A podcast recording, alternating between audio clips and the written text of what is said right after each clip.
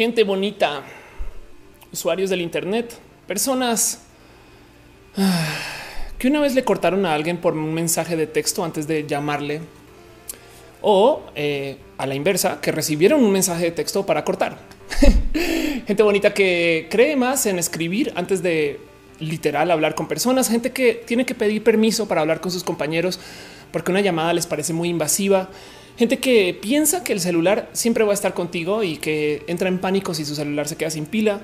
Gente que le da de comer primero a sus gadgets antes que ustedes. ¿Han hecho eso? ¿Saben que llegan a algún lugar y de repente dicen, güey, tengo que poner a cargar mis dispositivos, pero ustedes no han comido? ¿No?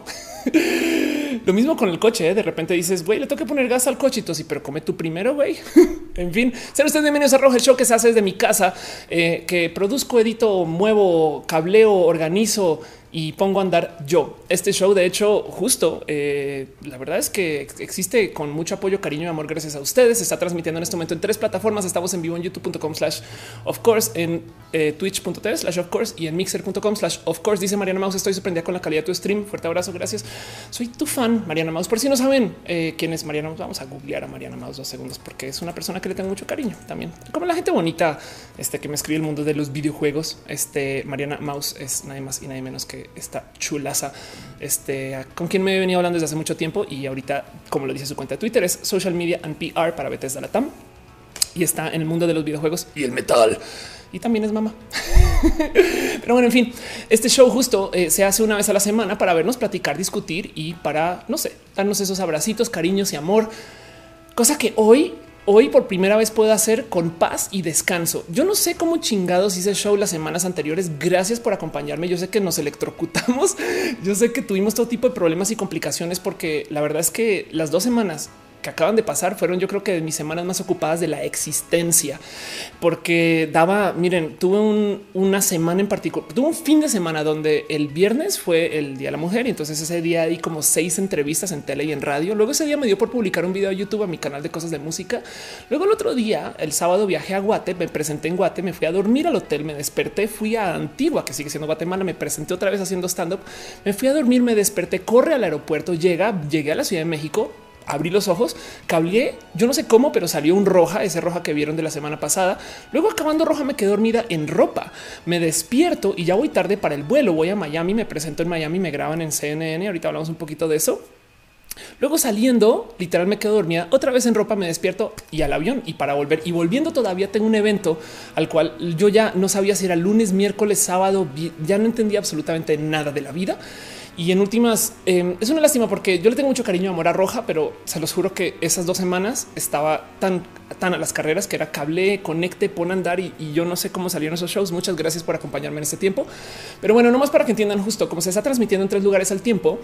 Hay una dinámica de chat. De hecho, el chat está aquí, el chat mezclado, pero si usted está en YouTube o en Twitch este, o en Mixer, pues evidentemente tiene su propio chat y cada uno tiene un sistema de monetización diferente.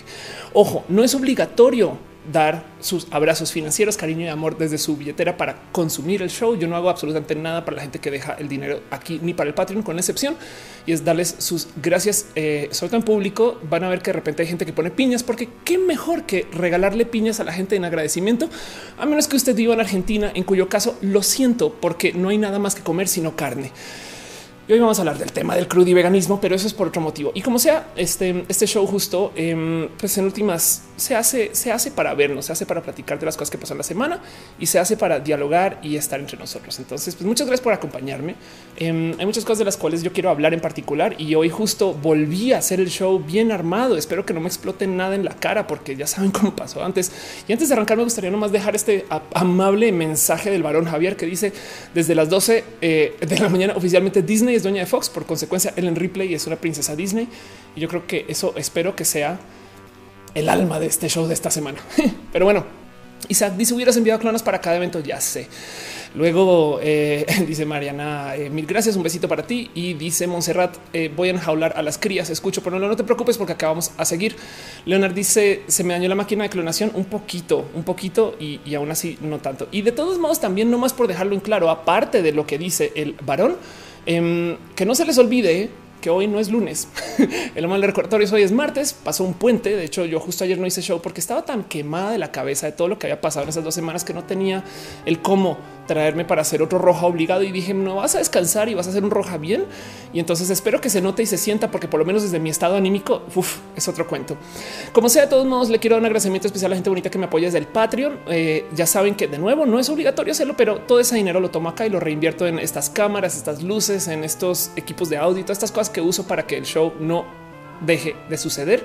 Y así que le doy un abrazo especial a David Álvarez Ponce, Patreon desde tiempos inmemorables, a Luigi Forestieri, gracias a quien este show existe, a Ana, analógicamente a Gabriel o a Daniel Bundonis, a Trini Patacoins, a Carlos Adrián, el artista formalmente conocido como Camorales, a Maritza Bernabé, a Alex Melo, alias el Alexa que Rubio, también a quien le tengo mucho amor y cariño, y a Alejandro Alcántara, gracias por apoyarme desde el Patreon y a la gente bonita que se suscribió tanto en YouTube como en Twitch y que deja sus abrazos eh, también en Mixer. Les quiero desde el fondo de mi corazón.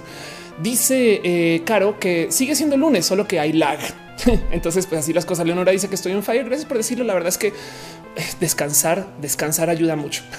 Pero bueno, que no pase por ignorado, que de todos modos no podía no hacer roja. Saben como que me dio este como dolor de güey, no puedo dejar que pasen dos semanas sin estas cosas.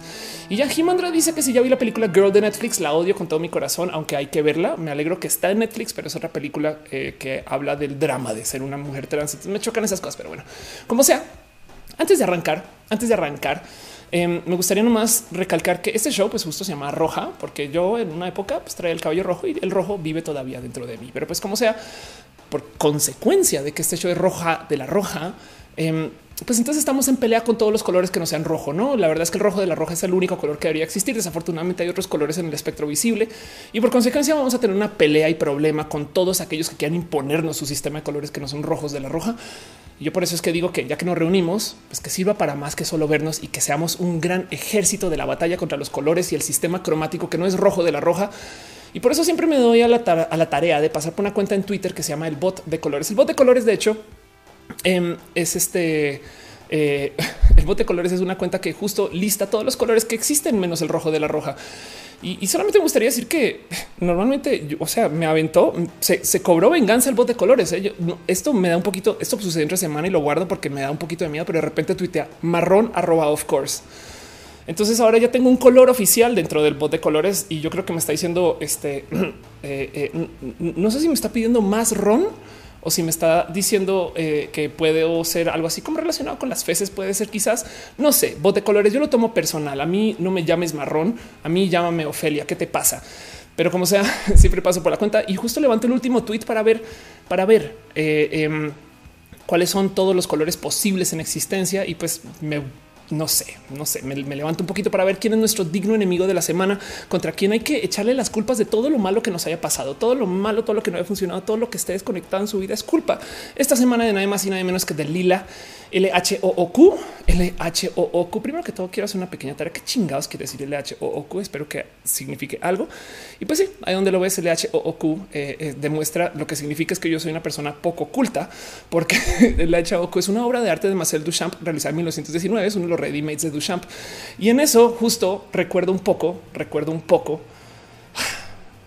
de cómo, de cómo justo mi amiga este, Liliana, no porque que, le decíamos Lila de cariño, justo se burlaba mucho de mí de por, no entender eh, un poco de todas estas cosas que suceden en el mundo del arte. No, entonces Lila, la verdad es que te odio un poquito porque saben, cuando yo por primera vez vi este cuento del LH o, Q, em, para mí, para mí, yo pensaba que era un poquito de como de ligue entonces, en esta historia, cuando estaba en la universidad repasando historia del arte que yo veía y yo decía, miren, acuérdense que primero que todo, cuando estaba en la universidad, yo estaba en la universidad en el 2000, como el 2003, 2004, o sea, me estaba grabando mi maestría.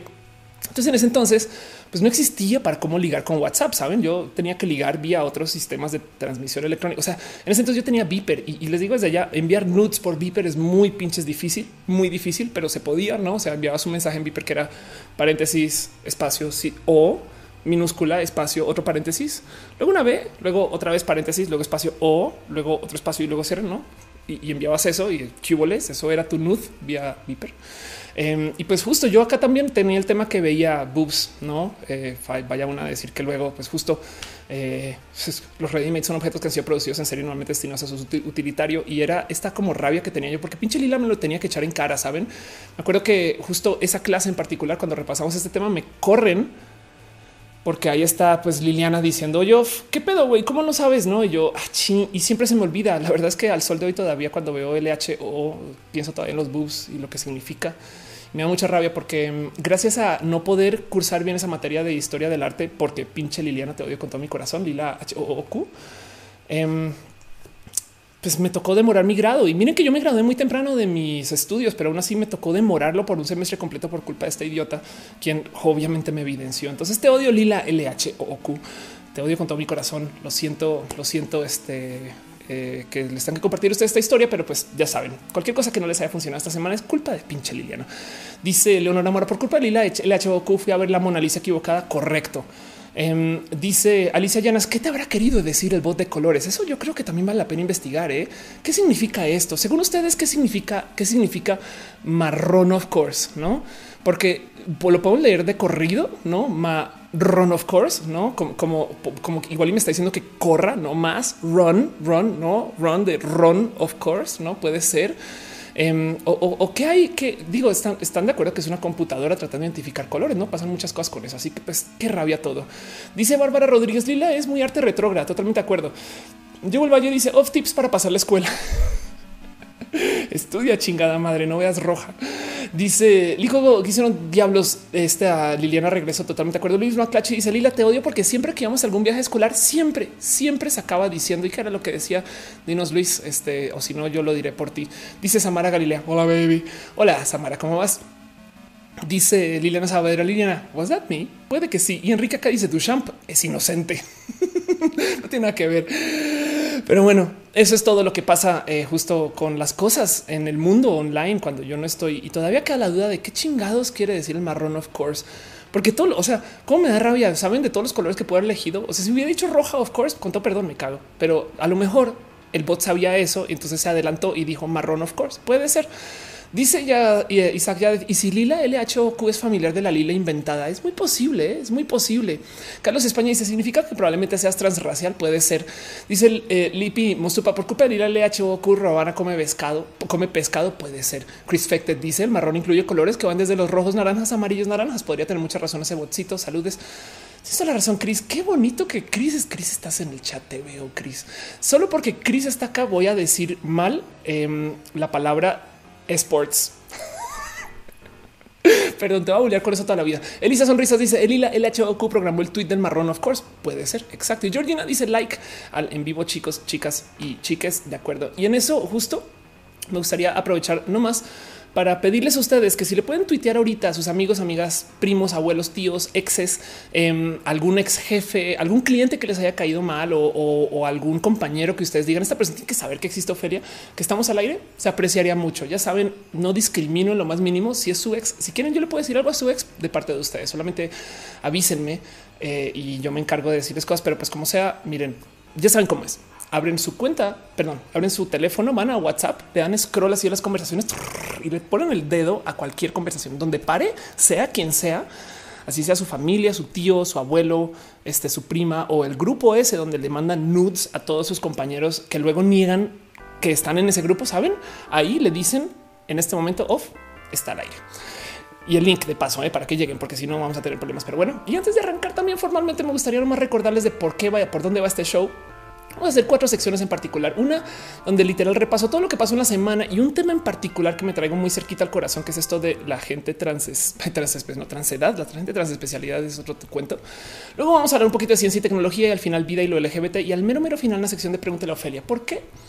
Pues porque si me pongo ahorita a leer preguntas, el stream se vuelve eso. Yo sé que mucha gente está acostumbrada a eso en los streams, pero hoy justo quiero hacer show como todos los roja y así las cosas. María José dice trae una persona roja challenge. Totalmente de acuerdo. Oscar Lerma dice que me devuelva mi teléfono. dice em, Chris Fecte dijo E y luego sports. Exacto. Em, que, de paso, Chris todavía falta traducir eso, no?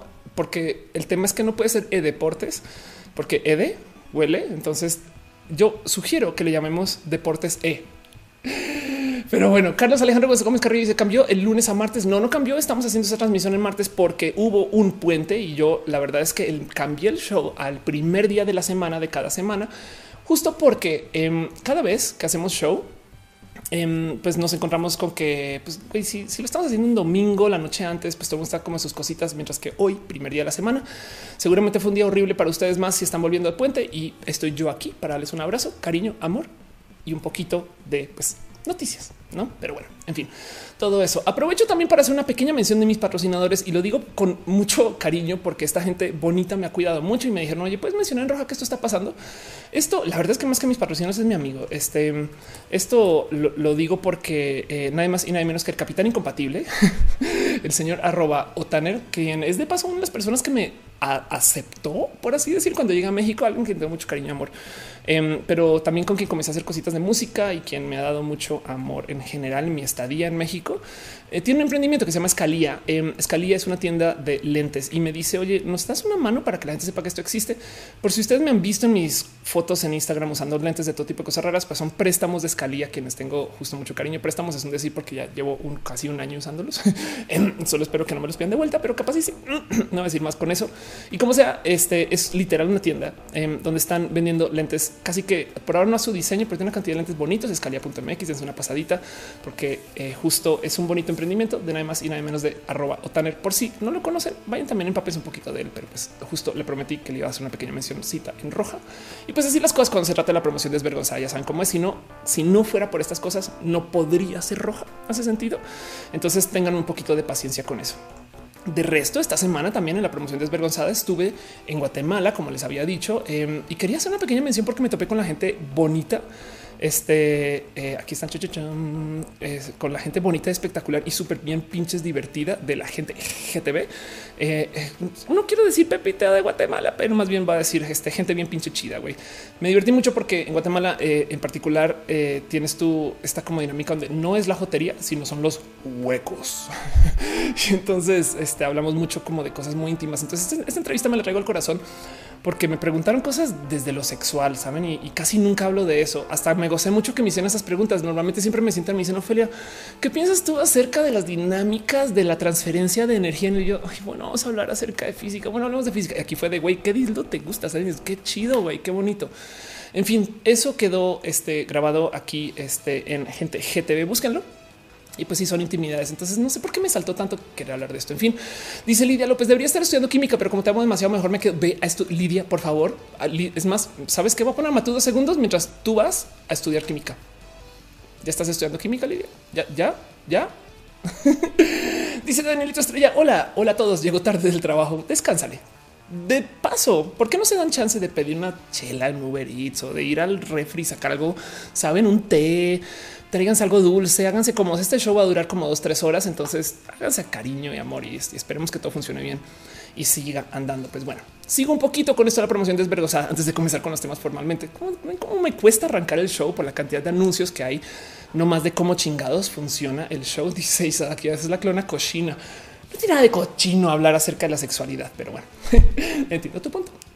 Em, como sea, justo eh, parte de los motivos por los cuales estaba tan a las carreras, el roja pasado, es porque estaba corriendo para después de haber hecho toda esa locura entre las entrevistas acá y Guate, ir, volver y demás. Me tenía que despertar el otro día para ir a Miami porque me entrevistaron nadie más y nadie menos que en CNN en español por parte de Camilo. Camilo, por si no saben, es un gran presentador este, de CNN. Eh, madre mía, este qué pedo con esta eh, cabezote, están locos, güey. Pero bueno, fue muy pinches raro hacer esta entrevista en general porque luego em, el mero hablar con ellos. Este es Camilo ahí entrevistándome. El mero hablar con ellos, eh, pues la verdad es que CNN, saben? Entonces, como que sabían unos datos súper íntimos de mí y me llego a sentar con ellos y me comienzan a decir, oye, acerca de esto que dijiste tú hace dos años, hace tres, hace cinco, yo, wow, cálmate, equipo de investigación de CNN, no? Em, y luego del otro lado, el otro cuento es que CNN está en todos pinches lados. ¿no? Entonces, cuando salió al aire, por fin la gente me estaba escribiendo desde los lugares más raros. o sea, me decían, güey, te acabo de ver en el eh, elevador, en el elevador de la Torre Diana.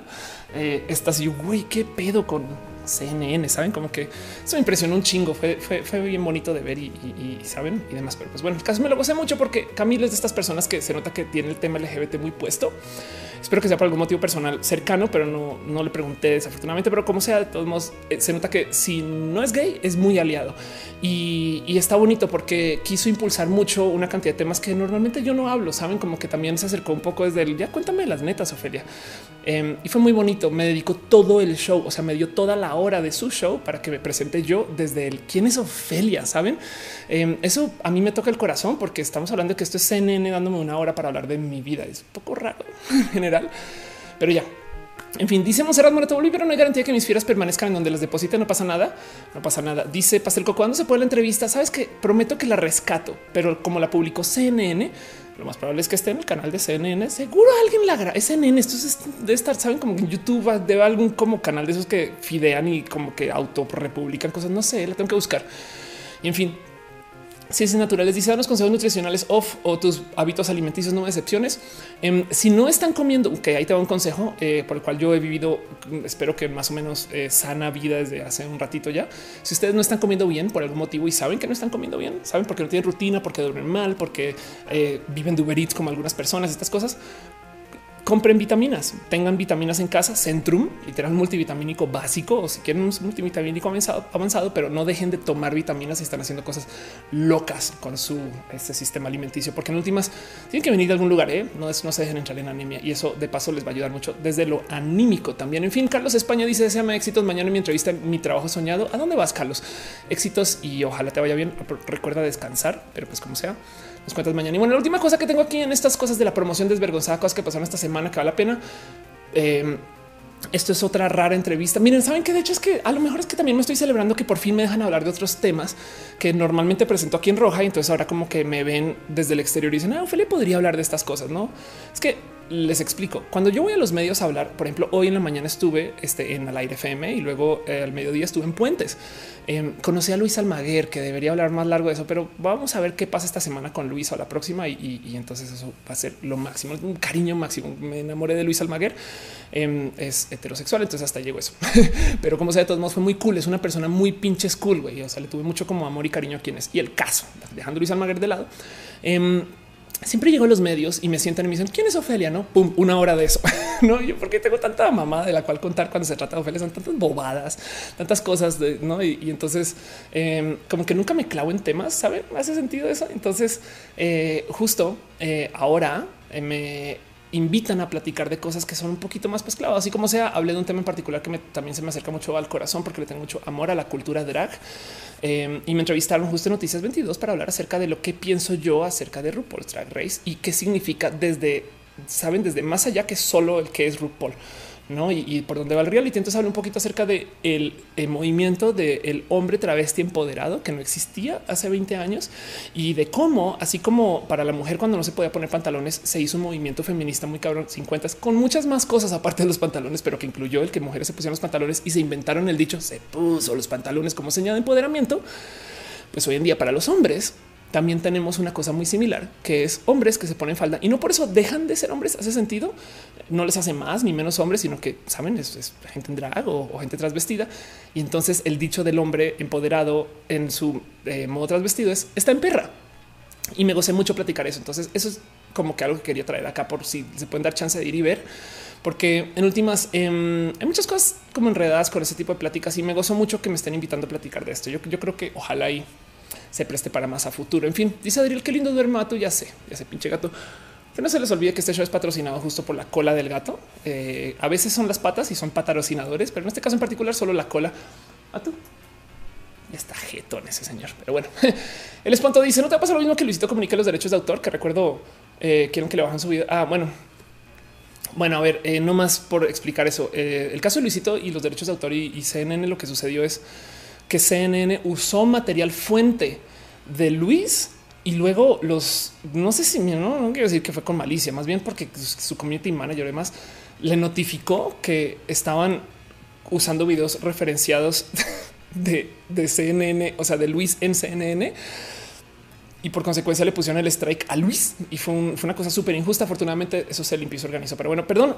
Un abrazo financiero. Carlos Bartolo. No, ni siquiera con el abrazo. Se suscribe. Muchas gracias. Piñas para ti, Carlos. Piñas para ti. Gracias por ser parte de eh, este show bonito que se llama Roja. Y pues bueno, eso pasó. Sí, pues esperemos que CNN no me haga el CNNazo.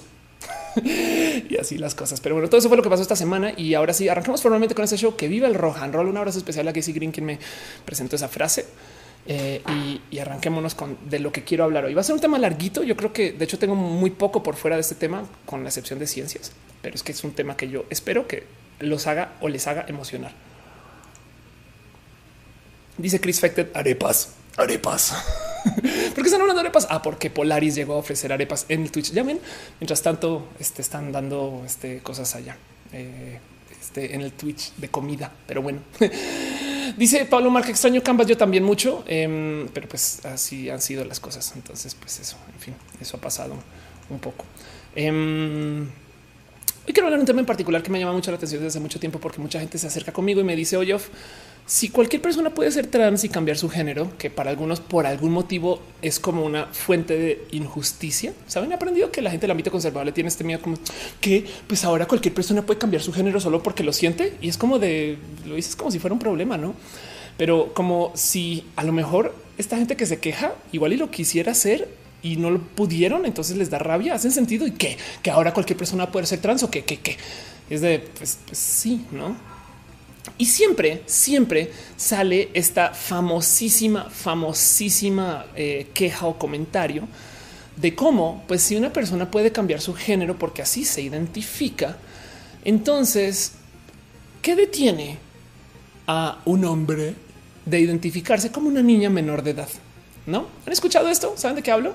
Esta ese famoso cuento de, pues, ¿qué, Entonces ahora, ahora que pues, yo me identifico como eh, una persona de, seis años, pues eso soy, ¿no?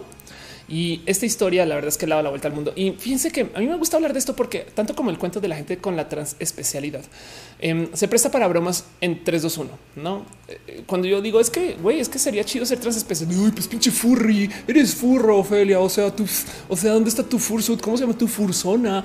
Es de miren, yo quiero hablar de estas cosas desde la seriedad. Quiero levantar el eh, si quieren la histeria detrás de esta situación de vida, porque lo primero es que hay que entender que esto de cierto modo se puede hacer y hay raras y curiosas situaciones. Entonces vamos a hacer un ejercicio. O sea, toda esta plática que va a llevar a continuación va a ser un largo y tendido ejercicio en considerar que estas cosas se pueden hacer.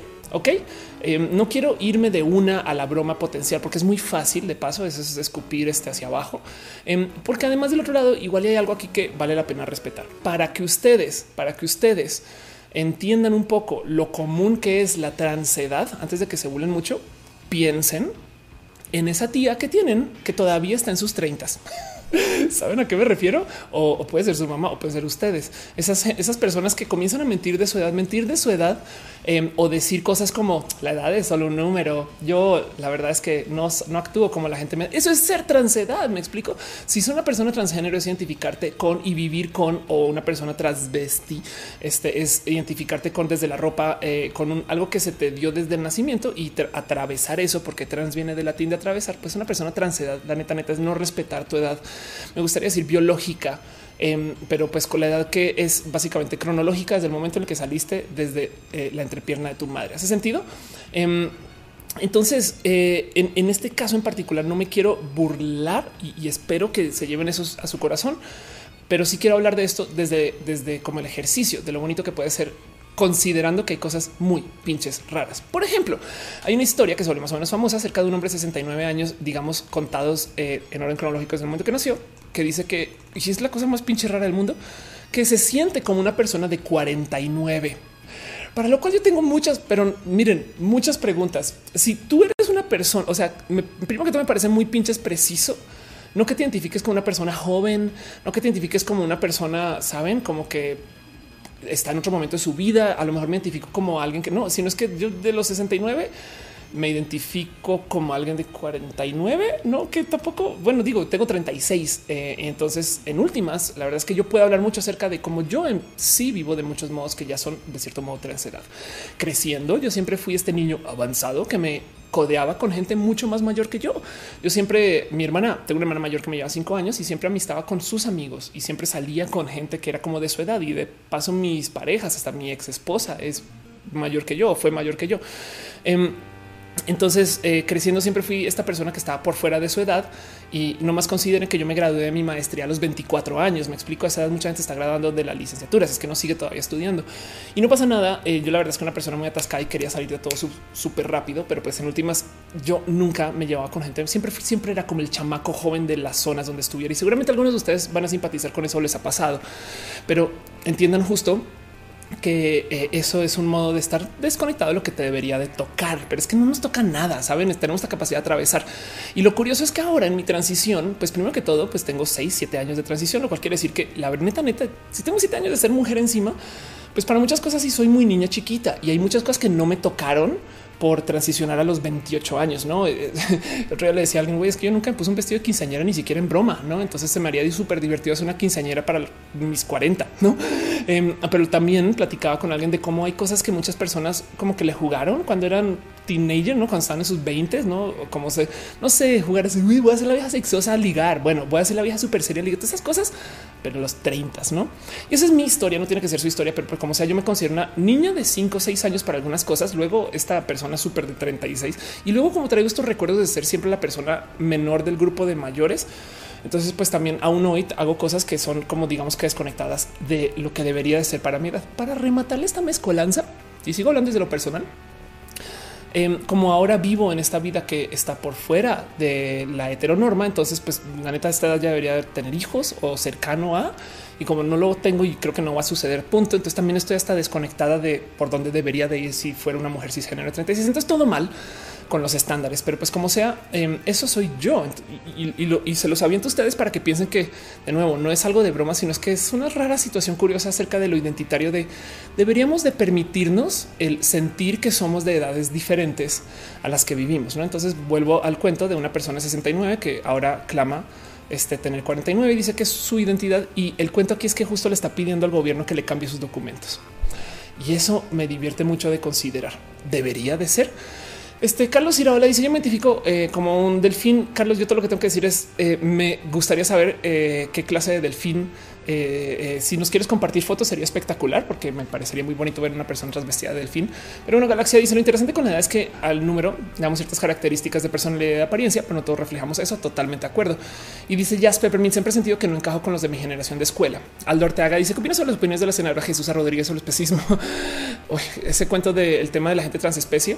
Yo creo que vamos a enfrentar y hay otro roja por allá acerca de la transespecialidad. Vamos a enfrentar a la gente transespecie de muchos ángulos, eh, no más para resumirlo rápido, va a haber gente que va a hacer transespecies de el reemplazar su cuerpo con computadoras o implantes o piezas mecánicas, computadoras que van a tener una cierta forma de eh, digamos que de, sentimiento humano y del otro lado con gente que no se identifica humana sino animal y eso también hay que platicarlo pero eso digamos para después.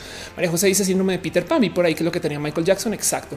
Y Ariel Rosas dice como el caso de la transespecie donde no quedó claro qué aspectos son los con los que te identificas. Igual acá no queda claro con qué aspectos estarían identificarte con alguien de alguien de Z edad teniendo Y. Uno de estos ejemplos muy clásicos es la gente millennial que no sabe qué es millennial. Eh, más por dejarlo en dicho a ver mi millennial eh, age. Em, la gente de la generación millennial, eh, el otro día lo busqué, eh, es gente que debería tener entre, aquí está, ok, según, según esta fuente, que es una fuente que literal acabo de googlear, eh, la gente de la generación millennial tiene ahorita entre 22 y 36 años, ok, esto es según Pew. Em, entonces, de nuevo, si usted tiene ahorita entre 22 y 36 años, usted es millennial. ¿Por qué no necesariamente aplica esto? Porque el tema es que es identitario. Entonces, bien que usted puede tener ahorita 35 años y todavía no sentirse millennial. Y del otro lado, no debería de pisarte el que tú te obligues a ser millennial. Yo, yo creo que si le sumamos el que la generación millennial es esta generación que se crió con estos, digamos, gadgets y dispositivos, porque a lo mejor la identidad viene desde ahí, pues esos gadgets se demoraron en llegar a Latinoamérica. Entonces quizás en Latinoamérica la edad millennial es otra, ¿no? Eh, o, los momentos y movimientos sociogeopolíticos, ese tipo de cosas también pueden afectar. Por consecuencia, no hay una definición clara de quién sí es y quién no es millennial, excepto yo creo que desde lo identitario. Yo por lo general me, considero y me gusta eh, presentarme y considerarme millennial. Sé que sería de serlo estrictamente adheriéndose a la regla, sería la persona más mayor de la generación millennial, pero pues eso no le quita, ¿no? Y aún así, pues igualiza el chavo rucaso en acción. Yo diciendo, pues sí.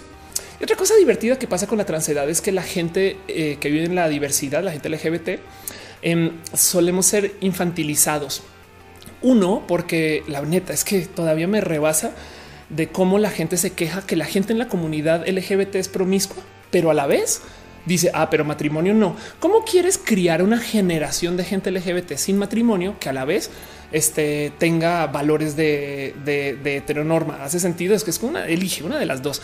Em, y entonces, eh, de todos modos, sienten que como los niños y las niñas eh, de, la, de la comunidad LGBT suelen estar como en la fiesta hasta altas edades y no están buscando hacer una familia, estas cosas que se supone que te determinan como una persona mayor. Em, entonces eh, nos infantilizan y, nos hacen ver como personas menores. Entonces todo eso eh, le añade como la mezcolanza de lo complejo que es el tema del cual quiero platicar con ustedes. Dice Junior da soy generación transmillennial, has de ser colombiano.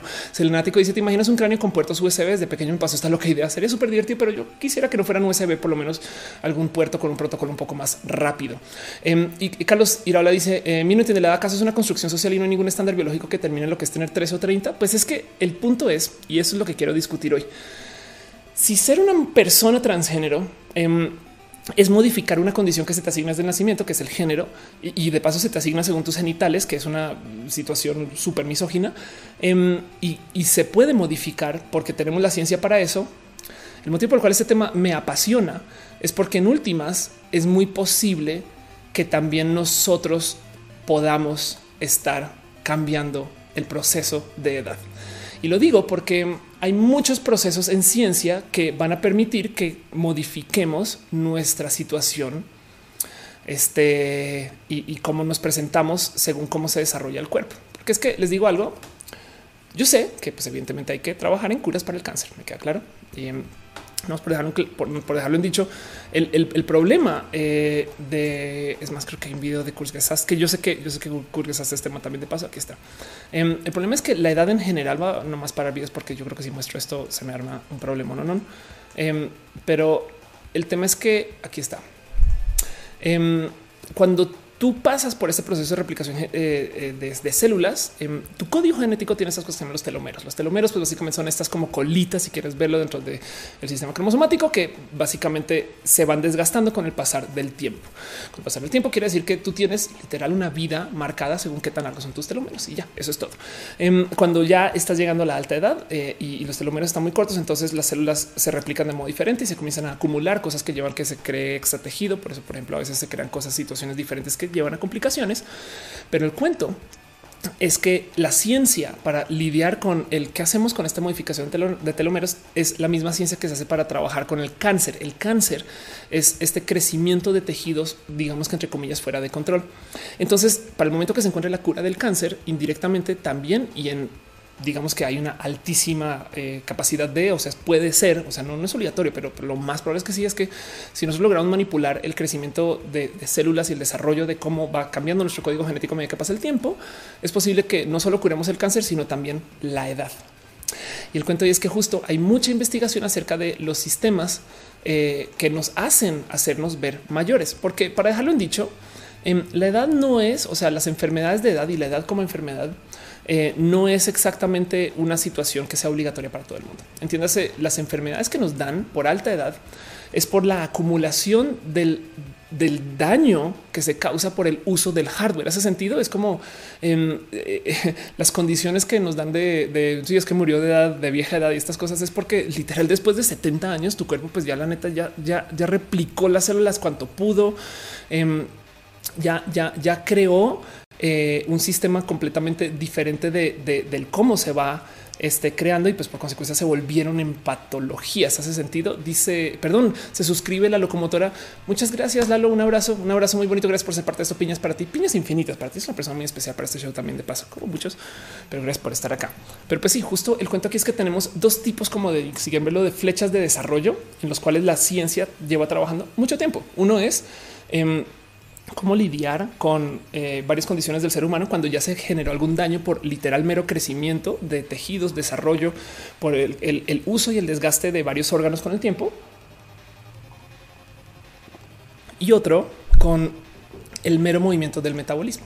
No em, dice Uriel Torres, ojalá se curara el envejecer, pero no el morir. Emilia dice yo, yo pienso que la gente trans edad sí existe, pero aún la sociedad no está para nada preparada para entenderlo. Y yo creo que por eso me parece bonito de observar y de platicar justo. El cuento es que em, hay varios, eh, hay varias, digamos que situaciones que son como que se saben que sucede, eh, que, se han investigado acerca de eh, el, cómo nos vamos formando, que todas se dan desde lo celular. En uno de los casos en particular, por ejemplo, eh, es este cuento de eh, las, las, las, células senescentes, que si quieren verlo de nuevo son como estas eh, células que se van acumulando con el tiempo, que cuando eres joven pues simplemente no tienes, ¿no? Y entonces a medida que vas creciendo y recuerden que su cuerpo se va reformando cada vez con el pasar de los meses, 10 años, y justo uno de estos procesos de los cuales se ha hecho mucho trabajo es el cómo quizás si encontramos cómo eliminar estas células, em, entonces, eh, a lo mejor podemos literal demorar nuestro proceso de cómo se va formando el desgaste por edad, ¿no? Y es que les voy a decir algo.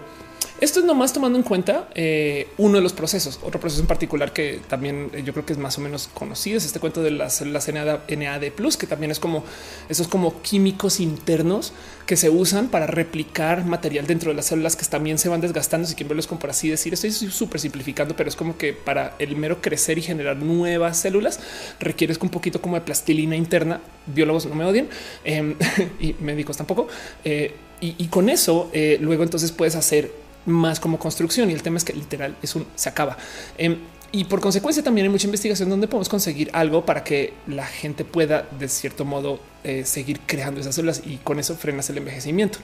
Y todo esto eh, sumado a lo que hay con todo el trabajo de células madre, que también es pues misteriosamente milagroso para unas cosas, otros no. De hecho, parte del trabajo del uso de células madre ahorita casi casi que curó eh, una situación de un SIDA. Que es mucho más complejo que como lo estoy proponiendo acá, pero espero que me entiendan.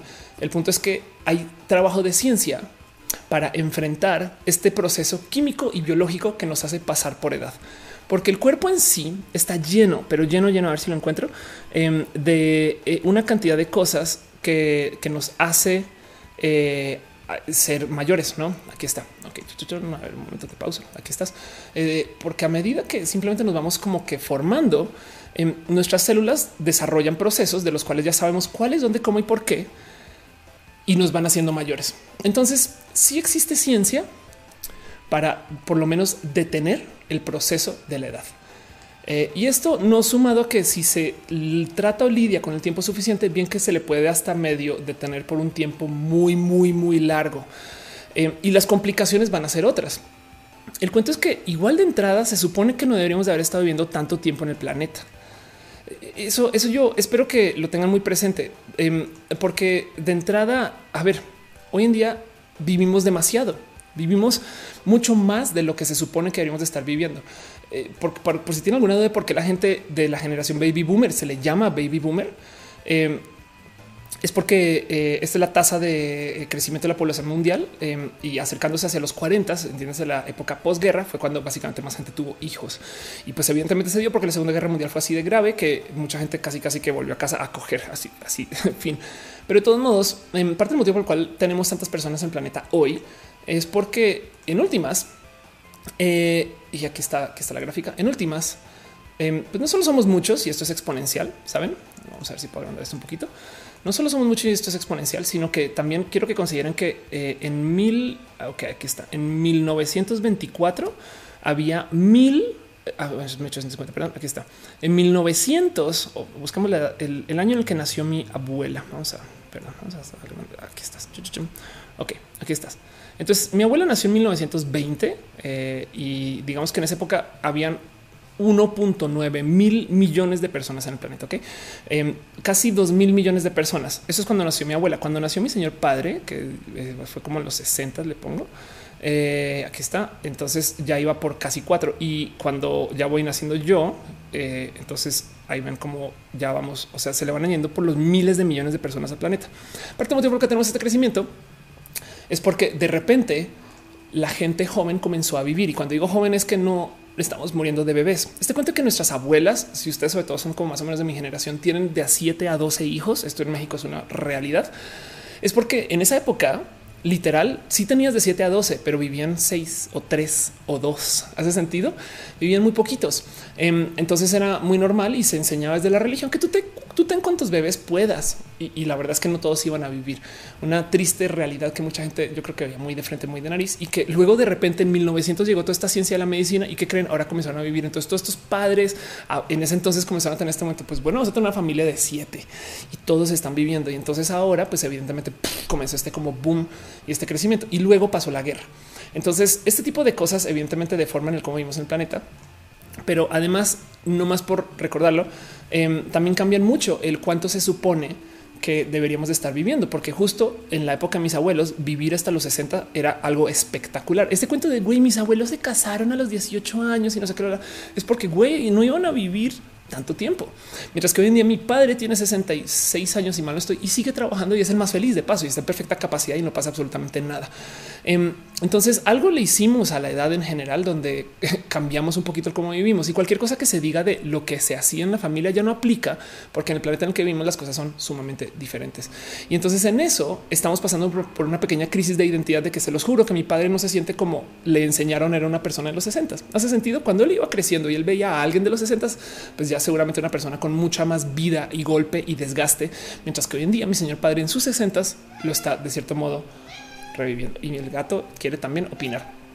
Dice Uriel, vivimos más, pero la calidad de vida, pues estadísticamente hablando, eh, también tenemos una mejor vida que lo que sea que hayan tenido nuestros abuelos, sobre todo nuestros abuelos. Ariel Rosas dice, como dicen los inmortalistas, si logras vivir lo suficiente, vivirás para siempre.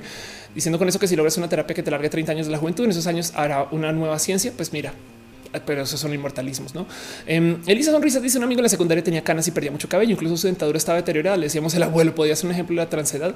Podría ser. Yo, yo quisiera agarrar el tema de la transedad más desde lo identitario. Gente que se siente de una edad diferente de la que es eh, o vive o, o, dictaminaría su biología, por así decir, porque aquí es donde yo me agarro de también cómo vivo yo mi transgenerismo. A fin de cuentas, yo modifico mi cuerpo este señor, a fin de cuentas, yo modifico mi cuerpo para, para que se ajuste un poquito a como yo lo siento desde lo identitario. Entonces, no estaría alguien que está pasando por cirugía plástica para literal rejuvenecerse, siendo una persona también transedad. Y la pregunta es, ¿cómo se enfrenta eso desde lo legal? No, porque entonces valdría la pena tener procedimientos para que tú puedas ir, digamos, con el registro civil y de repente decir, no, es que yo todavía me siento en mis 20, ¿no?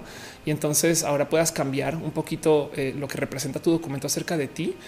Esto es una pregunta un poco compleja, em, porque la primera pregunta es por, ¿no? Pero pues bueno, si, si atenta contra lo identitario y, y te puede llevar a que sufras y pases por discriminación por eso, entonces, uff, eh, lo más probable es que eh, valga la pena considerar. Y estoy solamente haciendo paralelos de lo que pasó con el caso de la gente trans edad. Perdón, estoy en paralelos de lo que pasó con la gente transnacional, con la gente transgénero eh, y las otras cosas que vamos a poder atravesar con el pasar del tiempo. De nuevo, haciendo este ejercicio serio de algo que suena poco serio, pero que realmente me gusta hacer porque me parece que es un bonito ejercicio desde si quieren verlo desde lo académico, no? Pero bueno, Em, y, en eso, de paso, eh, también me lleva un poquito como al corazón este cuento de cómo, de nuevo, hay gente que no se identifica millennial, hay gente que sí se identifica millennial y se puede cambiar un poquito el cómo te representas hacia la vida, ¿no? Dice Monserrat Morato, el chaburruquismo tiene que ver con la transidad, yo estoy segura que sí. Em, dice este para usted lo ofe, eh, el hecho significa ya tiene el culo. Gracias por decirlo. Perfecto. Slim Shady. Este uso. Ay, gracias por apoyar con este show. Em, Israel Davila dice: eh, Ya parece el doctor fantástico. A los saldos de mi cabello tengo muchas canas. Me rapo para que no se noten tanto. Ok. Caro dice: Si algún día hay transferencias de mente a la computadora, podrían vivir esas otras edades, pero por supuesto. Em, justo eh, hay una cifra, una cifra, una frase célebre Em, de, eh, de, estas historias de Star Trek que tanto me gusta, tanto me gusta contar en particular. Esa es una historia muy vieja, ya la he contado acá varias veces, pero el cuento es que em, cuando se anuncia que viene The Next Generation, esta serie de Star Trek que va a replantear lo que es Star Trek en particular, presentan este personaje que es pelón, no? ya lo reconocerán. Están hoy muy de modos muy tristes. Alguien me dijo, ay, sí, el profesor Javier. Y yo así, y son más años de Star Trek que de en fin. Em, y el cuento es que eh, cuando se está anunciando este show, la pregunta que le hacen a la producción es, oye, ¿no crees que en el futuro, porque supone que es años 1300 y 2400, ¿no crees que en el futuro ya la gente, pues ya existe una cura para la calvicie? Y la respuesta de, de, producciones, en este caso la respuesta, la respuesta en particular, em, este, em, yo creo que se dio a prensa en ese entonces fue, mira, es que en esa época, más que la cura es, ya no va a importar, ya la gente va a tener procesos de, pues si no me importa, qué chido. Yo creo que algo similar, ¿no? El tema de la transedad en últimas es que ahorita le asignamos estos como castigos a cambiarte la edad, pero cuando sea tan común, yo creo que algo vamos a tener que hacer con eso. Y es que miren, quiero repasar nomás un par de como estadísticas de cosas que pasan en la vida. Esto de nuevo son estadísticas, no tienen que ser su caso, no tienen que ser su historia, no tiene que ser su momento para nada. Pero pues, por ejemplo, según varios estudios que de paso han de ser enteramente cisnormados y, no me sorprendería que también heteronormados, pero bueno, tu edad pico, o sea, cuando mejor estás aprendiendo un lenguaje nuevo es a los siete años, tu edad pico para poder de procesamiento mental es a los 18 años, de ahí en adelante va en declive, eh, tu edad pico para recordar nombres es a los 22, de satisfacción de la vida es a los 23 eh, y, y, está muy divertido porque justo esa cifra de, eh, eh de los 22 años como el momento donde más recuerdas nombres. Eh, también de paso coincide con el momento donde la gente es más activa desde lo social, o sea, salga de casa. Eh, la edad pico donde la gente más corre maratones es a los 28. La edad pico para tu fuerza muscular es a los 25. Y no más quiero dejar en dicho, si vienes a los 25, eh, hay mucha gente que maneja esta ciencia de cómo, o sea, se puede mantener ahí. Hace sentido, bien llevada tu vida, puedes vivir de los 25 hasta los 55 con la misma fuerza muscular. Este, pero pues el punto es que ese es como el pico estadístico, por así decir, no eh, puedo seguir eh, edad pico para hacer este tú aquí tienen jugando ajedrez para recordar rostros es a los 32 para masa muscular es a los perdón para, para masa eh, ósea huesos es a los 30 eh, curiosamente hay un hay un pico de edad de satisfacción de vida a los 69 para entender las emociones de la gente es a los 50 para tener tu máximo vocabulario es a los 71 eh, y para tener tu máxima alegría con tu cuerpo es a los 74 años ok em, y esto se da ahorita la, neta, tomando en cuenta no más el cómo es el promedio de cómo se siente la gente. Y ahí justo el cuento es que, pues ahí sí, la verdad es que la edad pues es solo un número, porque repasemos nomás de nuevo ese cuento de cómo te sientes bien con tu cuerpo a los 70 años, no? Pero, pero luego, este, eh, pues si tú hubieras nacido en aquí está. Si te han nacido en 1850, la verdad es que no vives más de 40 años. Cuando nació mi abuela en 1920, esperabas este, vivir 45 eh, años. Me explico. Mi abuela murió a los 80. O sea, piensen ustedes que todos nuestros abuelos estaban, les dijeron que iban a morir antes a los 50. Pues de razón eran como eran, no? Porque les dieron 30 años más de vida. Qué locura, güey. No había pensado en eso. Em, evidentemente el hoyo ahí es la escena de la guerra, pero pues bueno, eso no más para que tengan presente. Isabel Jiménez dice es un chico de 24 años, pero mi apariencia física es como un adolescente de 16. Me veo muy joven. Me es difícil lidiar con la gente que no me toma en serio. Otra historia muy clásica es si tú eres un chico trans, suele ser que los chicos trans se les mide de edad mucho menor de la edad que este, manejan desde si quieren desde el momento que nacieron. Em, y es que yo suelo usar esto mucho como ejemplo. Yo sé que uso Star Trek para todas las esquinas, no me odien porque soy bien pinche fan, pero este es un ejemplo que y vaya que lo he usado y que me gozo mucho porque cuando lo descubrí tuve un momento de qué locura lo que le estamos haciendo a la edad. Em, este personaje, eh, esto es el Capitán Kirk, como lo conocerán desde la cultura popular. Capitán Kirk, si mal no recuerdo, tiene 33 años o 34 vamos a decir 33 o 30 tiene la edad de Jesús 32 y el cuento es que justo eh, tanto él como su personaje tienen 32 años. Y yo sé que esto es casting y esto es o sea salvajemente variable y estoy literal haciendo cherry picking estoy levantando un ejemplo de algo que no tiene nada que ver solo porque me place pero ten en cuenta que este es un personaje de lo que se presentaba como este, entre comillas, ideal de un hombre de 33 años, como se propone en 1960. Y, técnicamente esto es una persona que se presenta como joven. A mí me sorprendió porque primero que yo tengo 36 y yo decía, güey, no manches, yo no hubiera dicho nunca hoy que esta persona tiene esa edad. Y sobre todo porque el ejemplo que nos están dando hoy para una persona, para un hombre de 33 años, que también tanto el actor como el personaje también tiene esa misma edad, esa es esta persona. Em, y entonces esta es la imagen que nos están dando para los, si quieren ver los señores de hoy.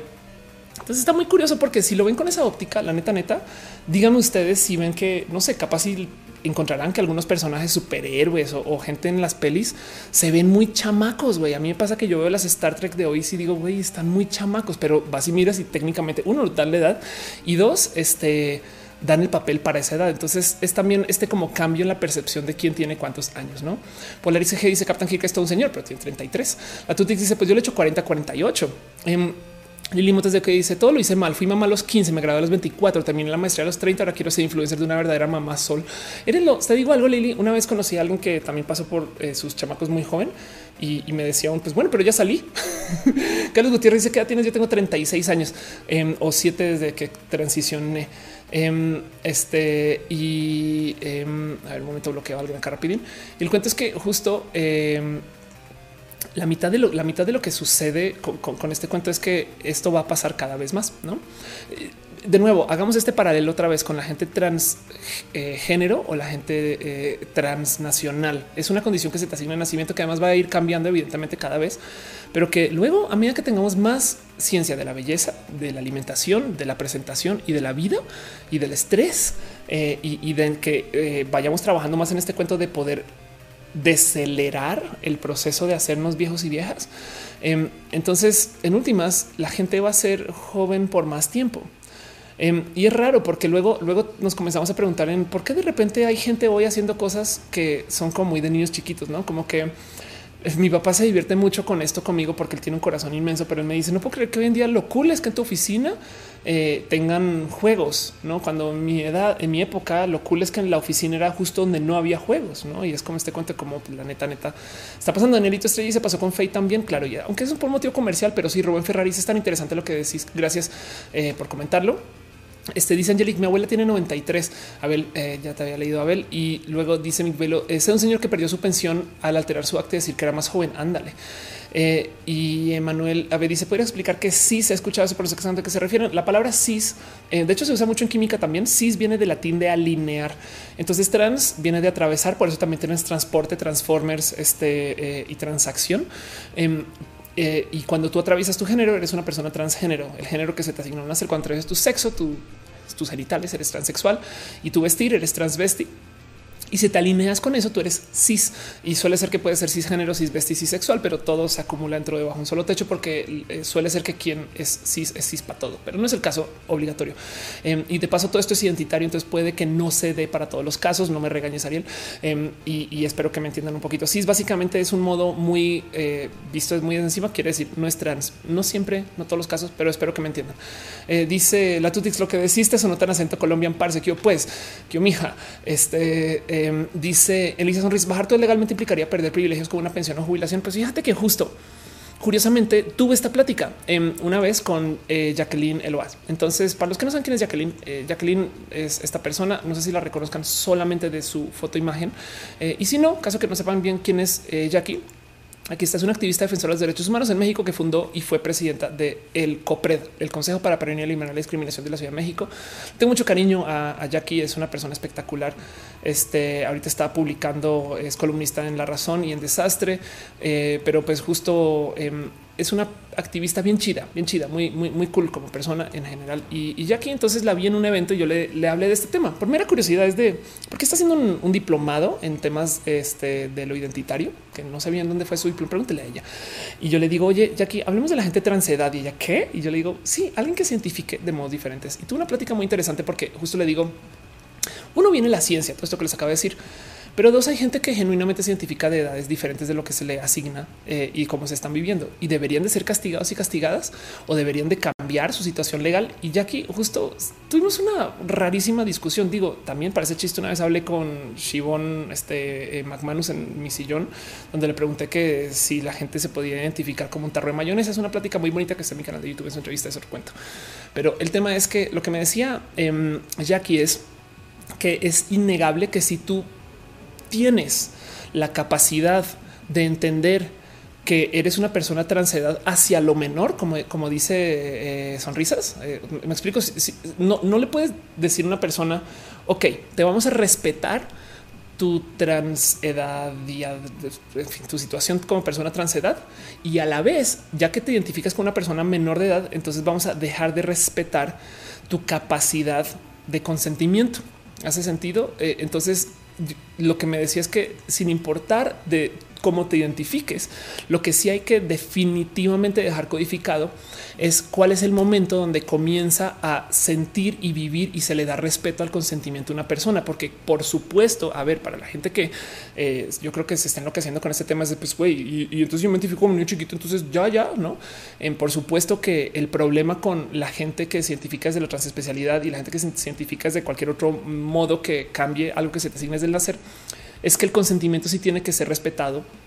Por eso es que eh, la pedofilia en particular nunca será un tema que se le atañe a la diversidad o que se pueda volver parte del acrónimo, porque la pedofilia habla eh, o sea, para, respetar un pedófilo tienes que respetar la violación, porque se asume y se entiende, más que se asume, la verdad es que esto es un hecho, se asume que, eh, eh, que los y se entiende que los niños no pueden dar consentimiento.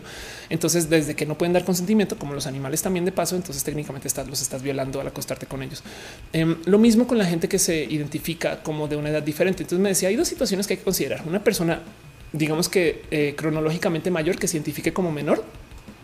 Y entonces, en ese caso, pues no podemos, o sea, generamos una paradoja de no, podemos respetarle su situación como persona transedad y a la vez respetarle que pierde su capacidad de consentimiento. No funciona, no, no, hay cómo, o sea, es, es, ilógico. Y del otro lado me dice, y si es una persona mayor que se identifica, pero si es una persona menor que se identifica como una persona mayor que vaya que los y las conocemos, saben, estas personas que tienen 14 años y ya se juran de 39, tampoco se puede. Así que eh, parecería que la situación del cómo resolucionar todo esto es entender que el consentimiento sí es cronológico, pero que una vez se da, se debería de poder permitir que la gente sea transedad. Y entonces lo que vamos a hacer es que vamos a resignificar lo que es ser niño. Pero, pero la neta, cuando tú ves este, a ver, vamos a buscar eh, eh, adult child, vamos a buscar si sí, espero que no salga una locura con esto. Em, este no, em, mm, mm, cuando tú ves estas situaciones de señores de 45 años que todavía hacen cosas como muy de niño chiquito, e, están siendo, no son niños adultos, hace sentido. Y me agarro de un ejemplo muy común, no? Em, dice Dale Caro, la pregunta es detrás de una persona adulta que identifica como un infante. Ándale. Alfredo Arbiter dice hoy tuvo un debate con mi amigo sobre el patriarcado y, él sostenía que no existe tal cosa y que no, que no existía. Pues no, bueno, evidentemente está hablando desde el privilegio. Andrea Pérez dice la discriminación actualmente está en gente mayor, donde desde los 40 años muchas veces dejan de darles trabajo si se puede cambiar la edad de los documentos, ayudar a la productividad. Y la pregunta es si, si toca, porque habrá quien argumente que eh, tener a gente mayor cambiando su edad para poder trabajar más le habla al capitalismo y eso puede no ser muy sano también. Pero bueno, em, dice, perdón, estas circunstancias naturales donde eh, dice dibujante. A mí me, me, dicen ridícula rabo verde por tener 40 y gustarte a las mujeres de 20, pero en realidad tengo más en común con la gente joven que con la gente media. A mí me pasa también un poco eso. Eh, y de hecho hay una edad autoidentificada que de nuevo es la edad es un número, no?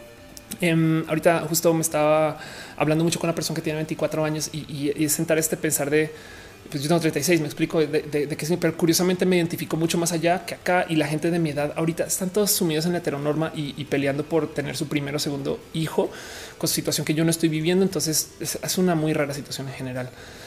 Y pues justo em, de nuevo, volviendo, volviendo al cuento de, qué va a pasar con, con nuestro cuerpo. Eh, hay que, hay que tomar en cuenta que eh, hay muchas cosas que suceden desde el cómo nos estamos haciendo, porque miren, para cerrar este tema y para, para preguntarles a ustedes ahora si bien el qué piensan de esto y cómo se sienten, voy a nomás repetir. Vamos a tener la ciencia para modificar nuestro cuerpo de tal modo que podamos identificarnos y vivir a cabalidad el cómo nos identificamos. Hace sentido. Si tú te quieres sentir de 20 años de por vida, puedes. Y, lo digo porque hay gente que la neta sí vive así, sobre todo en los espacios donde hay gente muy adinerada y en el espacio público se ve. Hay un, hay un meme de la edad de Keanu Reeves que está aquí justo en, el, en la portada. Nomás les voy a decir algo para que lo tengan muy claro. Keanu Reeves ahorita tiene 54 años. Ok.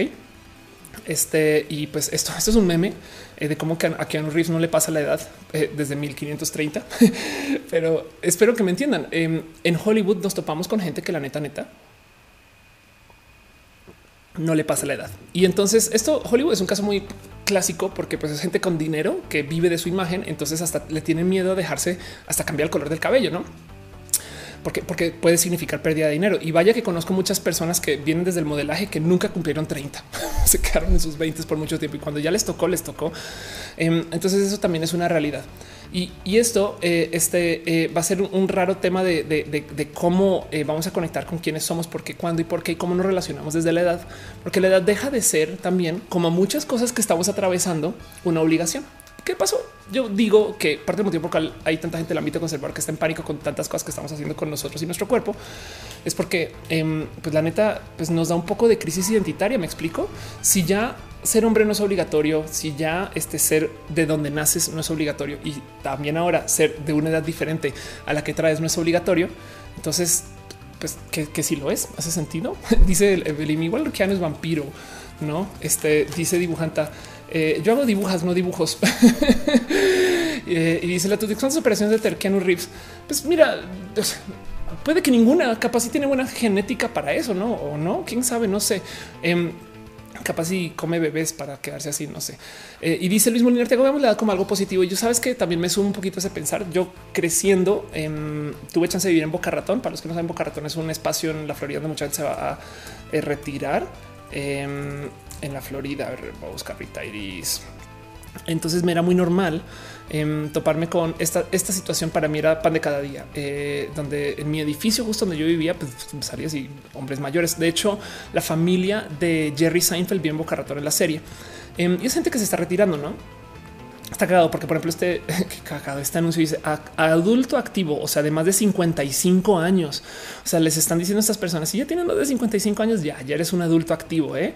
Eh, güey, qué locura, porque, porque 55 años no me parece tan adulto, considerando que mi papá tiene 66 y, yo no lo veo así, no? Pero bueno, em, y esto para mí era muy normal de paso, verme con gente muy mayor que es bajada a la playa todos los días este, a trotar y caminar. Y, yo, pues en la cruda, no viviendo en mi edificio, vivía en la playa y entonces me topaba con estas cosas. El caso es, em, le aprendí a tener mucho cariño a la edad mayor. Eh, a mí me encanta. Parte del motivo por el cual seguro es porque soy muy fan de las canas, desearía tener canas de verdad. Eh, y entonces eso es algo, otro tema que tengo enredado. Pero como sea así, voy contigo. Dice Polaris es como Jay, lo que tampoco le pasó en los años de acuerdo. Mare me dice que me parece que la identidad de edad, caray, Ofelia. Mare dice, me parece que eso de la identidad de edad es una realidad solamente existente para la clase media alta, tanto como lo podrías decir también acerca de la gente transgénero, este que pasa. No es una realidad global, pero pues la verdad es que si tienes dinero para modificar tu cuerpo, muchas cosas podrás hacer. No es una lástima. Dice sin Santos, solo hay 21 personas. No sé. Eh, Mowgli se suscribe. Muchas gracias, muchas, muchas, muchas gracias. Muchas gracias por ser parte de esto. Piñas para ti, piñas para ti. ¿Dónde hay esas 21 personas? Tutix dice, insisto en lo de los antioxidantes. Puede ser.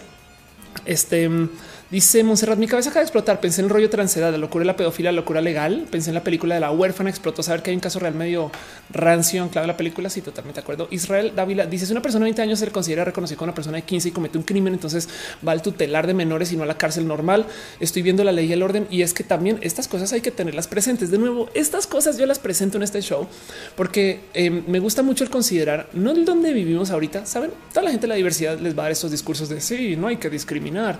La vida es muy diferente. Y cuando eres de la, pues sí, claro que sí, me queda claro.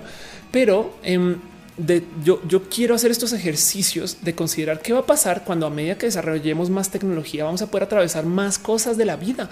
El futuro, nuestro futuro va a tener gente transracial, transespecie, transgénero, transexual, travesti, este transnacional y puedo seguirle añadiendo qué más hay para atravesar, pues la edad y la ciencia para atravesarla le va a dar en la torre a la generación del planeta en sí, porque de por sí estamos consumiendo demasiados recursos como somos. Ahora imagínense que la gente deje de morir.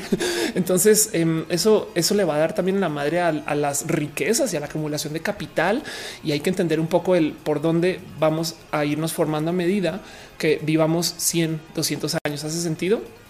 Em, dice Polaris, Angela Bassett está increíble. Eh, que tiene 60 años y neta, vamos a googlear a estas personas. Angela este, Bassett. Sí, exacto. Es como eh, ahí tienes Angela Bassett. Ok, esta es una persona. Piensen en esto. Esto, miren, voy a volver eh, más bien voy a volver a esta gráfica que tenía acerca de la expectativa de vida em, a medida de que iba pasando el tiempo. A ver si lo encuentro rápido.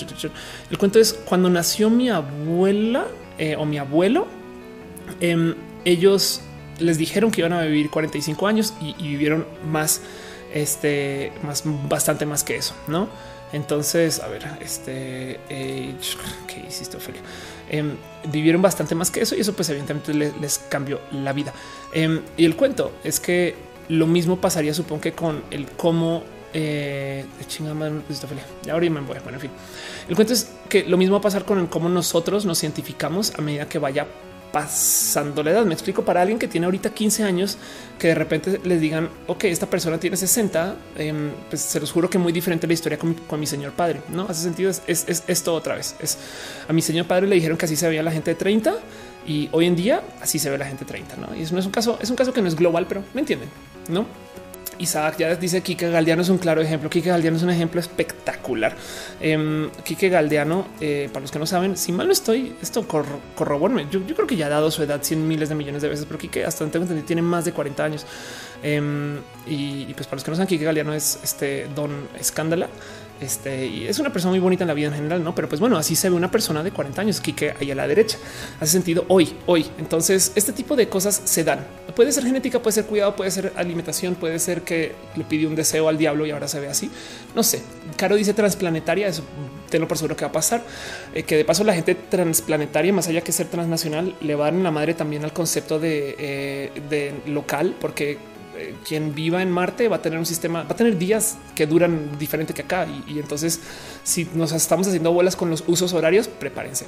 En fin, em, Mar dice: Estoy en vivo, te amo. Gracias por estar acá. Alfonso Quiroz dice: Share, por supuesto. Darío Prado dice: ¿Cómo la edad podríamos dejar de evolucionar como especie? Em, yo creo que ya, ya hace mucho tiempo tomamos la evolución de la especie bajo nuestro querido control. Em, esto creo que lo había mencionado Hachi, eh, eh, ya lo había mencionado en algún momento, pero hasta, hasta nos adueñamos de, nuestro ADN. Esto lo mencioné, estoy casi segura que el año, el año, la semana pasada, en em, donde nuestro sistema de ADN, por si vieron Gata, que en algún momento tiene eh, este, un esquema específico que hemos eh, analizado mucho, pues ya se creó un ADN alterno, por así decir, que se llama Hachimoji. El Hachimoji eh, usa ocho letras. Entonces, a diferencia del ADN como lo conocemos, como se presenta justo en Gataka, que es básicamente eh, los, modos posibles en los que se puede encodificar la información en el ADN como lo vivimos hoy.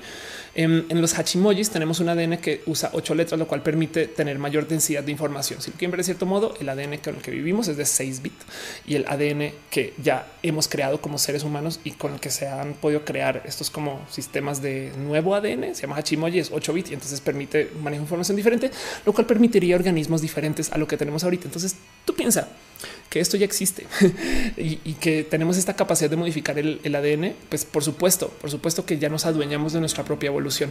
Eh, parte del motivo por el cual esto sucede es porque tenemos la ciencia, pero al otro lado, la neta, neta, el mero momento cuando comenzamos a elegir parejas desde el ocio, ya nos adueñamos de la evolución. Sabes, es como en muchos nos asustamos de oh, es que la manipulación genética y no sé qué es de no mames, güey.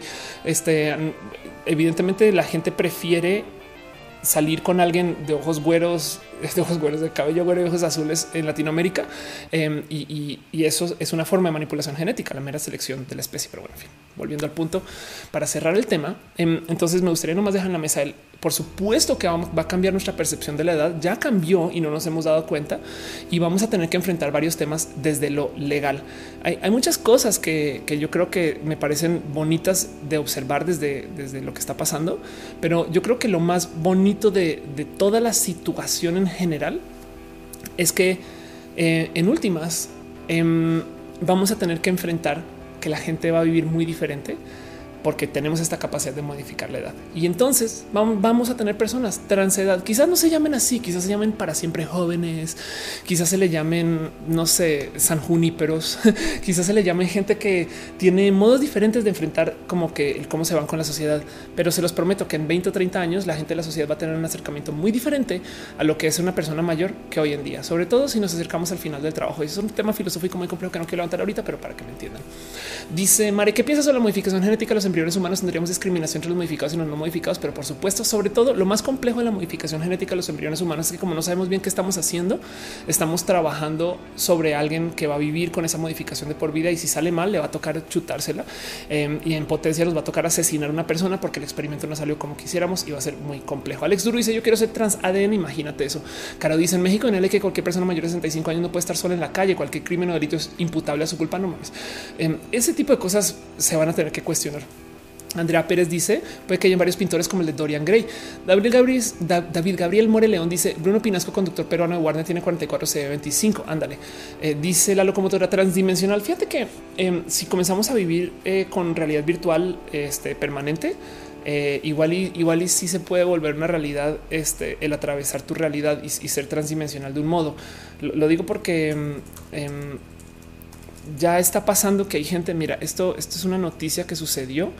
Eh, una historia que sucedió de, un güey. Este es un poco brutal de ver, pero pues este fue un personaje que le dedicó una semana entera a vivir con un casco de realidad virtual puesto. Esto es una locura de observar em, porque varias reglas de cómo lo hizo. Eh, pero le dedicó justo una semana a convivir con el, con el, con el headset puesto. Entonces eh, se grabó y cuenta su historia. Hizo yoga, este estuvo también haciendo tipo de deportes, cocinaba en su casa. Mira, está cocinando con, con, con después iba al cine. De paso, iba al cine en la realidad virtual em, y, Máximo sufrió mucho. Eh, en, su momento, uno, pues porque tiene algo pegado a sus ojos, entonces pues había fatiga literal de cuerpo, pero o sea, hasta para dormir, me explico, no, no se quitaba, no se quitaba el visor y se despierta y al despertarse pues se veía eh, o se seguía en la realidad virtual, ¿no? Entonces ese tipo de cosas em, yo creo que son raras de considerar, este, pero pues que pueden suceder, hace sentido que, hay que considerar que eh, el día de mañana vamos a tener personas que van a vivir siempre dentro de una realidad alterna y así sea solo porque tienen lentes y están viendo cosas que nadie más ve. Y eso puede ser un modo de transdimensionalidad, puede ser. Dice Danielito Estrella, los virus también evolucionan, por eso no se pueden erradicar por completo. Ándale, Lili Montes de Oca dice otra cosa de mí. Perdí la memoria hace cuatro años. Eso también cambió mi percepción de la edad. No manches, qué locura. ¿Cómo que perdiste la memoria? Qué, qué bonito saberlo. Dice María, me preocupa lo que podrían hacer los extremistas religiosos a los humanos modificados. No, bueno, tú, piensas que harían los, religiosos modificados. Pastel Coco dice chiste mal gusto. Eh, ¿Por qué la pedofilia no es parte de la diversidad? Porque la iglesia católica está en contra de la comunidad LGBT. Un poco. Em, Isaac ya dice los jóvenes eternos podría ser otro nombre. Dibujante dice eventualmente las preferencias y la ciencia harán que los latinos sean blancos de ojos azul y los europeos morenos y chaparritos. Y entonces todo entrará en balance y Thanos será feliz. Pero bueno, em, Dice Caro, las personas en coma con ese tipo de realidad, ¿será que se pueden comunicar con los demás? Ándale. Eh, Tutti Frutti dice saludos de Uruguay, saludos a Uruguay. Juan Melgar dice con eso de no morir hay una serie que aborda eso, se llama Alter Carbon. De acuerdo, totalmente de acuerdo. Artlar dice voy llegando, quería preguntar si te gusta la comunidad boguera o borrón, pero por supuesto no hay nada más divertido que hacer buen bogo. Em, y dice Italia Rami, ¿quién enseñar escándala? Pues nadie, Quique, que es lo máximo que le quiero mucho.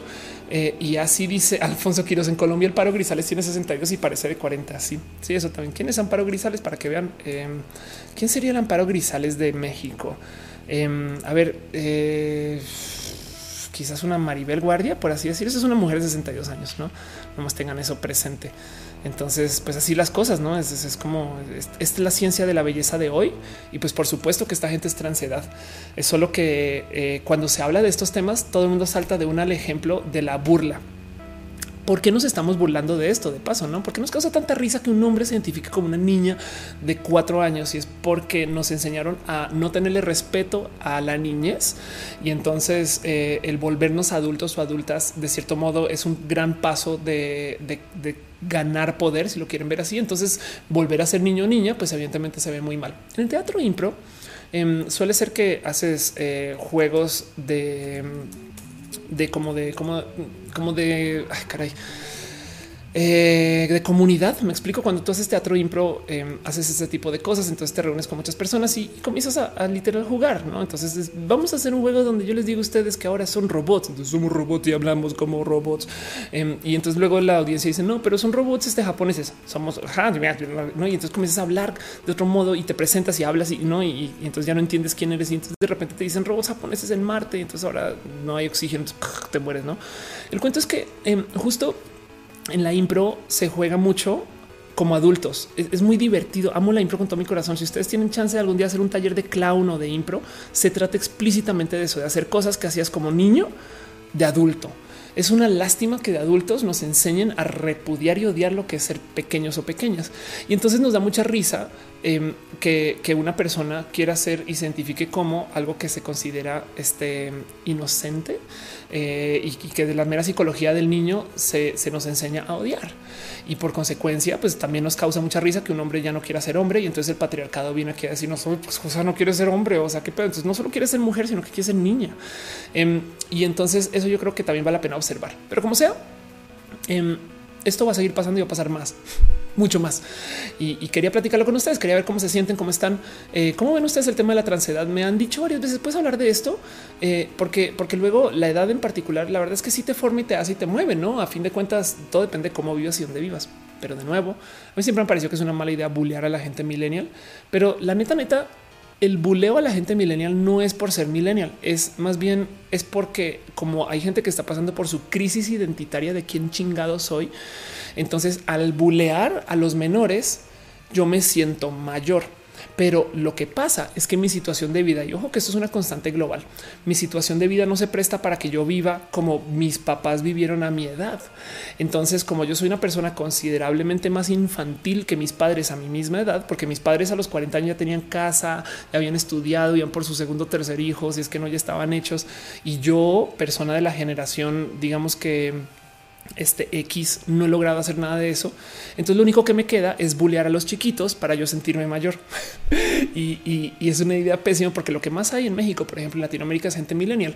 Pero como sea, eso implica que es también porque están pasando por una crisis identitaria. No bullear a la gente menor eh, es solamente una muletilla para, para sentirse mayores. Eh, y es que hay gente que se necesita sentir mayor porque siente, yo creo, en mi opinión, que no están viviendo bien para lo que tienen en su cabeza, que debería ser una persona de su edad.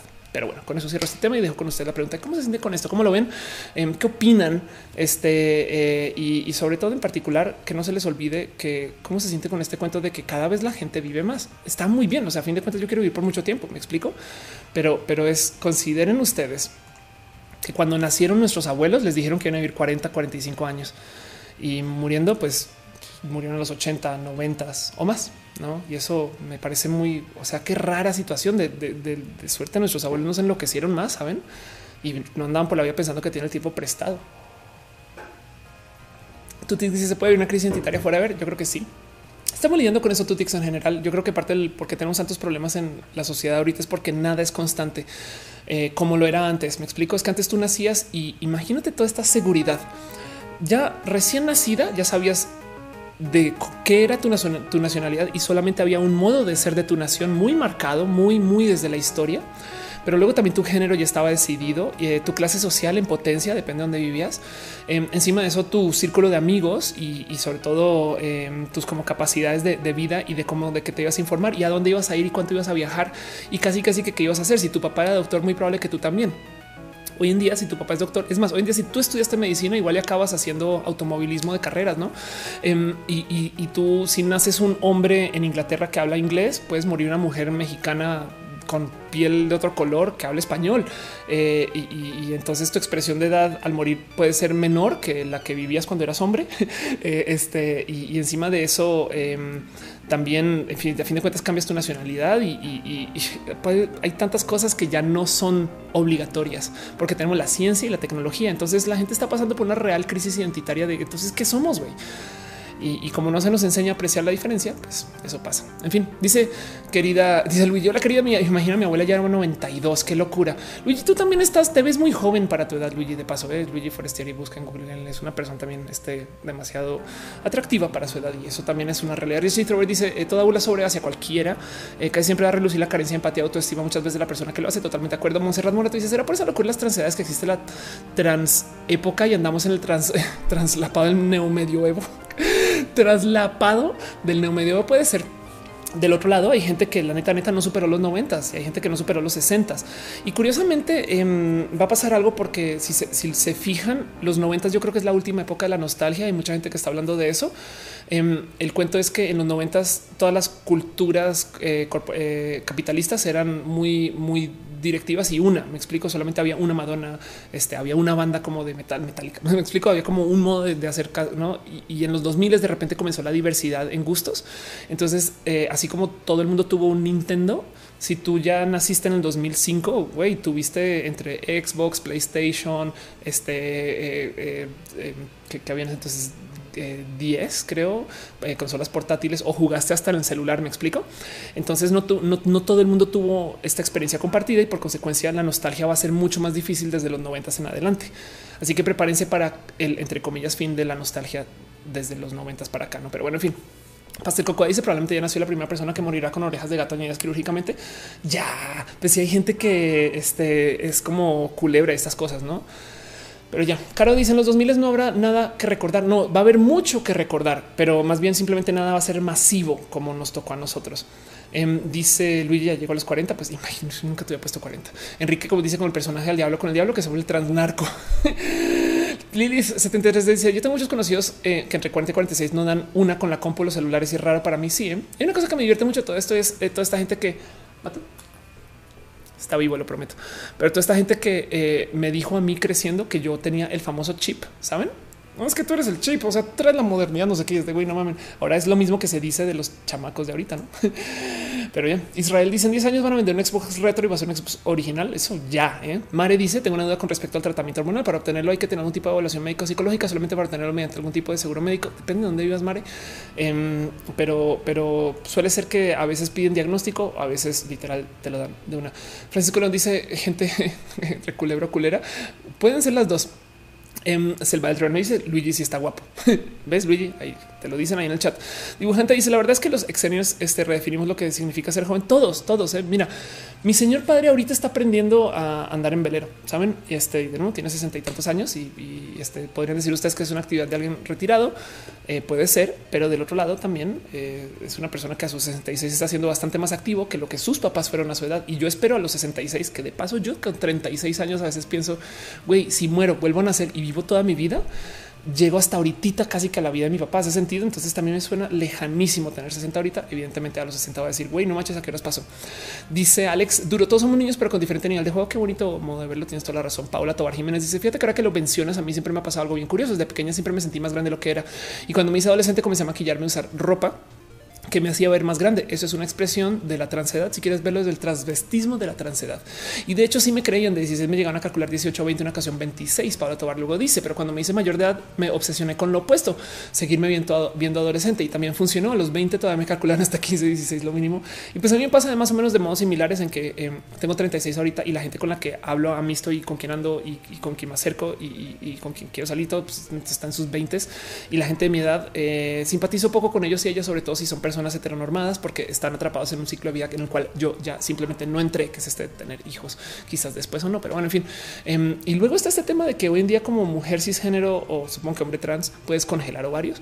Eh, entonces igual y puedes mandar tus hijos al futuro. En fin, tantas consideraciones y tantas cosas que van a cambiar en la percepción de la edad y me parece súper divertido de observar. Y ya, Dice dibujante, ah, no, bullear a la gente millennial es un deber chaborruco, que no se pierda la, la tradición. no, es mala idea. Em, Enrique acá dice el sábado conocí un chico de 23 años. Yo tengo 37. La charla fue como si no hubieran 14 años de diferencia. Ándale, yo estoy ahí justo. Enrique, ¿ah? te digo algo. Es, es, que súmale que gracias al Internet vivimos en la monocultura. Es muy raro eso. La neta, Emily dice entonces eso fue en el caso de la gente trans de una niña transexual. ¿Cómo haría tomarse sus asuntos legales? Eh, ¿Cómo se trató? Sí, pues es que justo em, yo, yo, el cuento es este. Ahorita no hay ningún proceso legal para cambiar tu edad. Ahora, ojo, si eh, me han dicho de personas que han cambiado su cumpleaños. Yo cambié mi cumpleaños desde nadie sabe que yo realmente no nací el 10 de mayo. Em, yo nací el 4 de octubre. Pero, pero aún así yo lo celebro el 10 de mayo y nadie me lo cuestiona y no pasa nada. y, y, creo que alguien me ha dicho que eso se puede hacer desde también desde lo legal, pero eso es cambiar tu cumpleaños. Em, y, de paso, eh, una vez conocí a alguien que justo también tenía dos cumpleaños porque lo registraron dos veces, entonces tiene dos actas de nacimiento diferentes eh, y entonces, perdón, la registraron dos veces, tiene dos actas de nacimiento y lo celebra con un mes de diferencia. ¿no? Es muy divertido, divertidos cumpleaños al año, entonces ese tipo de cosas pasan. Pero el punto es que em, hay gente que se siente de edades diferentes y, la única pregunta que me gustaría dejar ahí al aire es, ¿debería existir un procedimiento legal para cambiar tu edad o deberíamos de restarle poder al número de la edad en tu documento? ¿Me explico? Porque mm, eso le va a dar también en la madre pasó muchos estudios e investigaciones que cosas que dicen que es que cuando entras a los 50 lo más probable es que de repente desarrolles y es de pues güey depende porque ahora hoy en día la gente que tiene 50 vive muy diferente que hace 30 años, que hace 20 años. Em, de hecho, ¿qué es tener 50? No, antes era obligatorio vivir de un modo y hoy en día no. Y yo creo que eso es bonito de observar y por eso quería hablarlo con ustedes. En fin, Pastel Coco dice tengo 32 y dice cuando me he visto como hombre me dicen señorita jovencito. La magia de las hormonas. Así ah, suele ser que la gente trans además somos muy tragaños en general. Em, sobre todo si eres una persona que va, o sea, una mujer trans, las hormonas te suavizan eh, tus facciones. Entonces de repente y tienes una piel espectacular. Entonces te quitan años, no? Y así las cosas. Clown Weave no está feliz con la vida. Lo siento. Ahorita, si quieres, cuéntame más de eso. Caro dice en tema de edad en México es a los 35 dejas de ser útil socialmente para trabajar. Wow, qué raro eso. Lorena Navarrete dice: Mi papá tiene dos cumpleaños, igual lo registraron dos veces. Wow. Mafe Sánchez dice: Yo mis 19 me ponían 25, ahora mis 24 me ponen 20. Este Enrique acá dice: Yo voleo a la generación X que volean a los millennials. Eso no va a morir, no? Yo creo. Sol dice, creo que en lo personal, antes de oírte hablar del tema, rechazaba la idea de la transidad porque siempre es una herramienta de los transfóbicos, pero gracias por la perspectiva. Justo por eso me gusta hablarlo acá. Yo, yo creo que em, hay algo donde en roja me gustaría levantar estos temas con seriedad que son, la verdad, un poco histéricos de considerar, pero la verdad es que si no hacemos esto, si no traemos esta visión de la mente abierta de que estas cosas, de que la locura puede pasar, entonces nos perdemos de cosas bonitas de la vida, ¿no? Carlos Sánchez dice a mí me dicen abuelo y qué es ser abuelo eh, de paso. Em, dice Lili Montes de Oca. Lo más tanto de la actualidad es que en trabajo se limita hasta con 30 años ya no aplicas. O sea, qué pedo. Y luego súmale que si y si emprendes, entonces qué importa. Isaac dice: Pues eh, puedes cambiar tu fecha de nacimiento al ir a pedir otra acta de nacimiento. No, no manches, pero que puedes cambiar la edad. Te cae, te cae. Wow, eso sería muy loco. Em, Alfonso Quiroz dice: 45, parezco de menos. Em, Francisco nos dice: eh, Ya, ya, ya te había leído, pero estás hablando de la gente culebra. Eso, eso es un poquito lo que tenía con ustedes. La locomotora dice: Esa es una promoción para transicionar cuando te sientas viejo. Me gusta. bueno, te digo algo. Em, últimamente he estado viendo mucho eh, los foros de los niños afeminados. Eh, hay un subreddit que creo que se llama Feminine Boys, em, pero de cómo hablan los chicos que no quieren ser mujeres, pero que igual se acercan a suavizar un poquito sus transiciones hacia el ser un niño con facciones femeninas. Entiéndase, chamacos eh, suelen ser chamacos pero que por ejemplo se operan nariz y entonces sean un look femenino, cabello también muy ¿no? de, entre comillas chica. Y la verdad es que simplemente son niños afeminados que yo creo que también quieren redefinir un poquito lo que es ser el hombre. Me gozo mucho de observar esto porque esto es exactamente lo mismo que hacen las mujeres cuando traen cabello de hombre, em, eh, que no es de hombre, es, es, mujer con cabello corto. Me explico, pero que nos están enseñando nuevos modos del ser mujer. Pero entonces resulta que hay muchos chicos que bloquean su generación de testosterona por medio de bloqueadores de testosterona, como lo hago yo, pero no quieren transicionar. Em, y suele ser que se mantienen muy jóvenes porque se, se asume que esas facciones suaves son de joven. Es muy divertido de ver todo esto porque para mí son otras expresiones de la literal transhumanidad. Pero bueno, Alejandro Santos dice: Yo soy hombre trans, viví la prepa como mujer y como hombre 25. Eh, las personas me ven como joven de 17, 18 años y me planteo falsificar mis documentos para recuperar la prepa. No pinches mames. Ah, no, perdón, para recursar la prepa y recuperar. No mames. Y sí, le suele pasar a los chicos trans que, siempre los van a ver menores y eso bonito, pero pues como genera disforia, no, no es tan bonito siempre, pero como sea. Luis Tua dice: Mi mamá, mi abuelo le cambiaron la edad para meterla a trabajar antes y al final no podía sacar su pensión porque no les cuadraban las cuentas. María José dice: A mí igual me pasa, tengo 20, voy en 6 de la uni, siempre me confunden de preparatoria. Mario Leonardo Iñiguez dice tengo 34, me siento como 26, me junto con personas de 24, 25 años, nadie me cree que tengo 34. Yo opino que se va a restar importancia. La wow, eres la tercera persona que veo que dice esto en el chat y así estoy viviendo yo ahorita. Y me pregunto si en la época del Internet, en la diversidad, en la vida que estamos llevando, esto es una comunalidad. Me encantaría tener números para identificar esto ¿eh? de que eh, la gente que está viendo en sus 30 y, y me pregunto si esto no habrá pasado antes. Según yo, no, porque de nuevo, de nuevo, esto es lo que le dijeron a mi señor padre, que iba a ser una persona de 33 años y esto es como se vive hoy. En fin, es un ejemplo muy, digo, yo sé que estoy, le estoy rascando acá un poquito buscando tres patas al gato con ese ejemplo, pero espero que me entiendan. Luis Fernando Camey dice, hola, acabo de llegar, me perdió mucho show. Algo tarde te quería decir cuando que te encantó a que me dice en Guatemala. Perdón por la. Como no te preocupes, no te preocupes. Siempre es bonito que nos podamos seguir viendo y hablando. Italia Rami dice: A mí también pasa con mis compas que no saben usar compu hasta sus celulares. Sí, es verdad, ¿eh? es verdad. Eh, dice Sol Simón, yo creo que también debería leyes en contra que ponga límite de edad para muchas cosas. Es que todo eso lo vamos a ir redefiniendo con el tiempo eh, y va a tocar en algunos casos pelearlo. Luis McClatchy dice en los pueblos se daba mucho el de registrar tu nacimiento, pero no con fecha exacta, sino que hay al tanteo. Entonces por eso siempre se quitan años. Este mm, Galaxia dice viste House Moving caso. La protagonista tiene una maldición que le hace tener cuerpo de anciana y comienza a comportarte así. La apariencia afecta a tu personalidad. Yo creo que sí. Yo mira, Em, yo creo que si te imponen un rol de modos que tú te la creas, comienzas, lo adoptas y no pasa nada. ¿eh? La verdad es que yo siempre me, considero una persona mayor eh, a quien soy, como soy toda mi vida. Y ahora que de repente me estoy enfrentando con esta vida dentro de la diversidad con tanta alegría, eh, últimamente me gusta mucho darme chance de, hacer cosas de niña chiquita. Me gozo mucho hacer cosas de niña chiquita. Voy a levantar un tema que yo creo que está bien pinche raro para este caso, pero em, Capitana Marvel es una película que si no han visto de paso vayan a verla, que levanta mucho el cómo no se le enseñó a la gente que debería de ser la mujer. Capitana Marvel en particular a lo largo de la historia de su peli Em, vemos a una mujer que eh, parecería ser una persona que igual y igual y es una persona que digamos que demuestra en potencia poca empatía, podría ser potencialmente Asperger desde sus modos. Nada en contra, me explico simplemente que mucha gente se queja y dice, pero ¿por qué chingados no sonríen? No, porque chingados esta mujer este, siempre está llevando como esta cara a donde sea que vaya y serie y demás. Y el cuento es que em, como yo la veía, yo pensaba un más bien esto es un ejemplo de una mujer que no nos han enseñado a ver, no?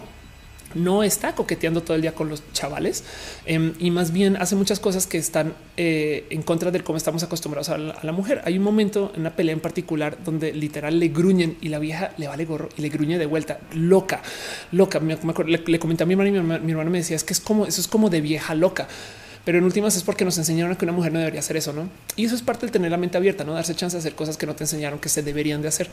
Entonces es un mini ejemplo, pero para que entiendan un poco, no sé si Captain Marvel también clasifica como una persona transedad, porque digan ustedes cuántos años se supone que tiene esta, no este personaje.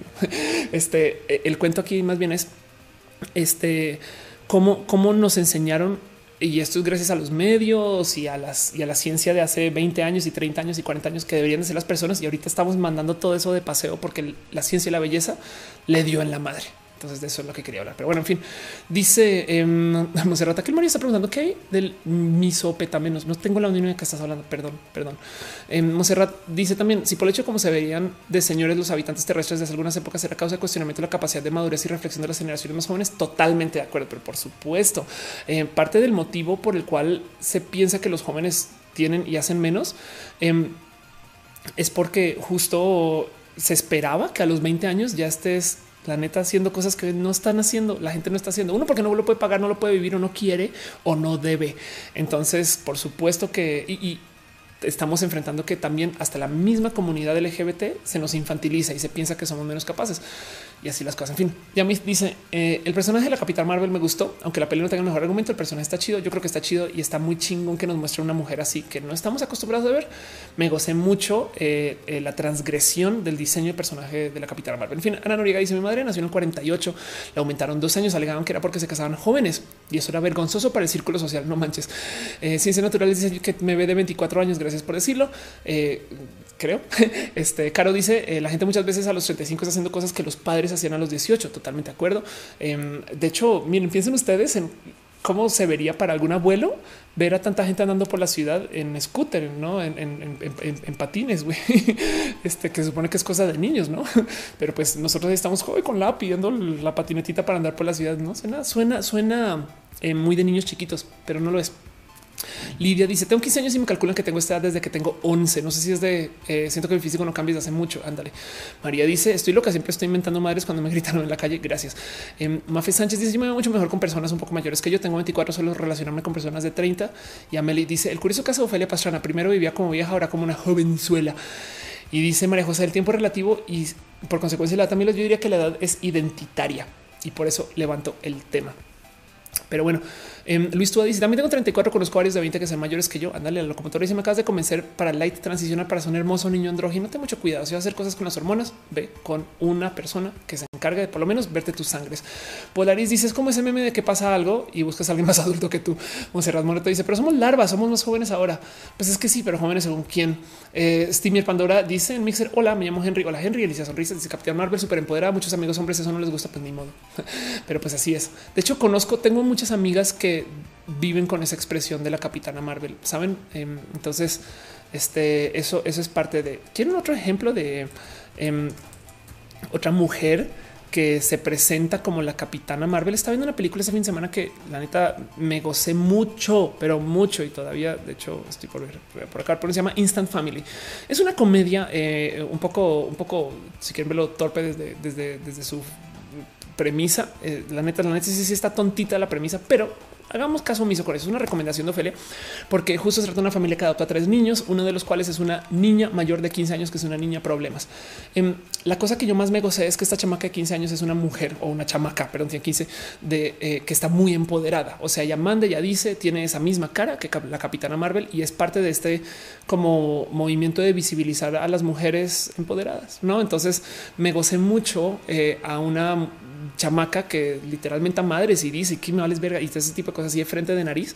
Este em, me, lo llevé muy al corazón de, a huevo. Es que me, me encantaría que esto se dé más. Entonces, eso es otro ejemplo. Si lo quieren ver de, lo mismo que pasó con la capitana Marvel, que como nos criaron pensando que no existían mujeres así y realmente sí existen de paso, nos criaron pensando que no hay mujeres así, pues a muchos les saltó que existe la capitana Marvel. Y ahora me fui por una tangente muy loca porque yo estaba hablando solamente de la expresión de la edad y el cómo te identificas con eso. Pero bueno, Dice André yo, mi mamá desconoce su edad real. Wow. Cuando esta chiquita eh, la registraron cuando ya tenía conciencia, aunque no sabe exactamente qué supuestamente tiene 50, se mira mucho más joven. Pues qué chingón.